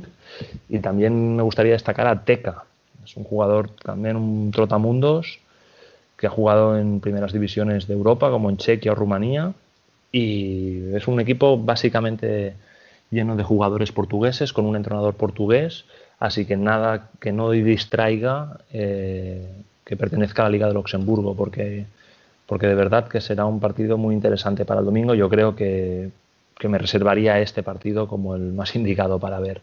En principio será un partido a priori igualado y ya os digo, mm, con la calidad y la experiencia de algunos de los jugadores a nivel individual, me voy a atrever a decir que va a ser bonito. Sí, sí, no, seguramente este también va, va a prometer y bueno, yo espero que será posible ver cuanto más partidos posible ya con la, con la con la semana de selecciones eh, a principio del mes ya tuvimos bastante suerte y pudimos ver muchos partidos y espero que así sea también eh, esta semana porque como, como, he como siempre digo, eh, estas rondas son mis favoritas porque te dan la posibilidad de ver equipos, jugadores que durante, prácticamente durante el año nunca ves. Estaremos atentos a a ver si encontramos, eh, si encontramos streaming y, y nada, disfrutar del futsal como siempre. Yo, como de costumbre, estaré muy atento a, a, tu Twitter y a tus redes sociales, porque ahí siempre estás colgando los, los links directos a, a, los partidos en streaming. Y también, por supuesto, recomiendo seguir la cuenta de Candelas, de David Candelas, y si alguien quiere la mía también, porque ahí vamos analizando algunos de los partidos de estas ligas un poquito más extrañas. Así que nada, todos sois bienvenidos a comentarlo. Seguramente lo haremos y espero que sean muchos. y como quiero quería cerrar como con última con una breve con una breve nota sobre lo que pasará este fin de semana también porque te, tendremos el regreso de la Liga de Argentina y os invito a volver a escuchar el programa de la semana pasada porque tenemos al experto Diego Provenzano de Pasión Futsal que hace una perfecta introducción sobre la liga y volverá el fin de semana del 28 de noviembre. Y también eh, tendremos la Supercopa de, de, Brasil que es otro torneo que se añade al playoff de la, de la Liga Nacional de Futsal. Allí, allí no le importa nada lo de parones recupera, de recuper, recuperar partidos. Ellos ponen todo en los mismos días y ya está. Para ellos no hay un problema. Estaduales. Sí, tienen muchas competiciones y la verdad es que para nosotros mejor, ¿no? Porque así, la verdad es que casi cualquier partido de la, cualquier día de la semana podemos encontrar partidos en Brasil, que pese que sea una liga que yo siempre critico donde no se ven muchos goles, siempre es muy interesante a nivel técnico ver la calidad de los jugadores, los unos contra uno y los golazos que se pueden llegar a meter allí. Sí, sí, sí, va, a ser una, una, semana, otra, otra semana llena de, de, futsal. Eh, de, eso solo podemos ser, ser contentos. Exacto. Muy bien, Ricardo. Muchas gracias por eh, regresar con nosotros y nos vemos nos vemos, bueno, nos, eh, nos hablamos eh, muy pronto para, para comentar lo que ha pasado y bueno, para comentar también las próximas rondas de esta, de esta Champions League tan particular. Perfecto, Emen. Nos vemos pronto, nos escuchamos pronto y nada, mucha suerte a todos y en especial a todos los representantes españoles repartidos por Europa, que no son pocos en esta, en esta edición de la Champions. Muy bien, Ricardo. Muchas gracias otra vez y hasta la próxima. Hasta la próxima. Muchas gracias, chicos, y nos escuchamos la semana que viene. Y después de dos parejas, simplificamos a una sola voz, la de Bielizque. Para cerrar el programa, os dejamos con la columna.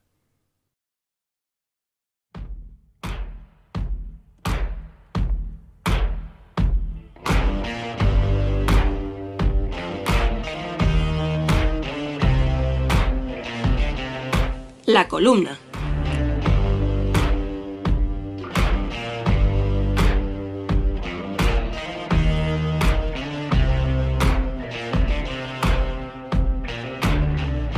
Esta última semana vivimos uno de los episodios más lamentables y helatores de la actualidad del fútbol sala. El encuentro que enfrentaba a Movistar Inter y a Rivera Navarra contaba con una retransmisión por el propio canal de Twitch del conjunto madrileño, esta retransmisión fue baneada hasta en cuatro ocasiones por la Liga Nacional de Fútbol Sala, impidiendo así que los aficionados pudieran disfrutar del encuentro. La Liga Nacional de Fútbol Sala entiende o interpreta que cedió los derechos de sus clubes a la liga para que sus encuentros puedan ser retransmitidos por la app, una aplicación que ya ha demostrado en diferentes ocasiones que funciona peor que mal, además de la baja disponibilidad para ofrecer partidos, ya que la mayoría de los encuentros televisados es gracias a los servicios de las televisiones autonómicas y con una sospechosa tendencia, los clubes pertenecientes a la Liga Nacional de Fútbol Sala contaban con más partidos televisados de los que no lo hacían. Los del eslogan de Sin ti no hay futsal ahora se excusan en que los derechos de sus clubes pertenecen a la liga y sin su autorización no se pueden dar partidos en streaming. Es decir, prefieren que en caso de que ellos o sus medios no ofrezcan el partido, nadie pueda verlo. En la rueda de prensa del encuentro, el propio Pato comentó, nosotros hemos solicitado varias veces poder retransmitir partidos en casa y se nos ha negado. Luego hemos jugado fuera, se nos ha solicitado lo mismo y hemos aceptado, porque queremos la difusión de nuestro deporte. Un capítulo más de esta guerra, seguramente el más lamentable, pues vivimos tiempos complicados que no permiten público en la mayoría de los pabellones y se niega cualquier posibilidad de visualización de los partidos. Es incluso hasta triste que una asociación y una liga histórica como la Liga Nacional de Fútbol Sala se encuentren en esta situación, ya ni gestionan ni organizan la competición, y ahora su papel ha quedado reducido a la de una organización que gestiona los derechos televisivos de cada vez menos clubes, fruto del modus operandi de la junta directiva de Javier Lozano, que ha confundido presidir una asociación con poseer una asociación. Cada vez queda menos gente que entienda y comparta esta forma de actuar. Parafraseando a Tino Pérez, es un pataleo que busca perjudicar y obstaculizar los derechos televisivos están cedidos a la liga hasta 2023. ¿Qué sucederá o qué tienen pensado hacer cuando finalice este contrato? Mientras, tocará seguir cambiando enlaces, reponiendo streamings, optando por alternativas como el acuerdo entre Teledeporte y Televisión Española que tanta inquina ha suscitado en los últimos días. Y esto es lo que dio de sí el décimo programa de esta segunda temporada. Queremos aprovechar nuestra media centena ya, ¿quién nos lo iba a decir? Para agradeceros vuestro seguimiento, no solo por seguir escuchando, sino por hacer que cada vez más gente se una al programa, porque esto lo hacemos por y para vosotros. Esperamos que en el futuro sigáis disfrutando como hasta ahora. Nosotros solo prometemos una cosa, que es no relajarnos. Volveremos la semana que viene. Hasta entonces, sed felices.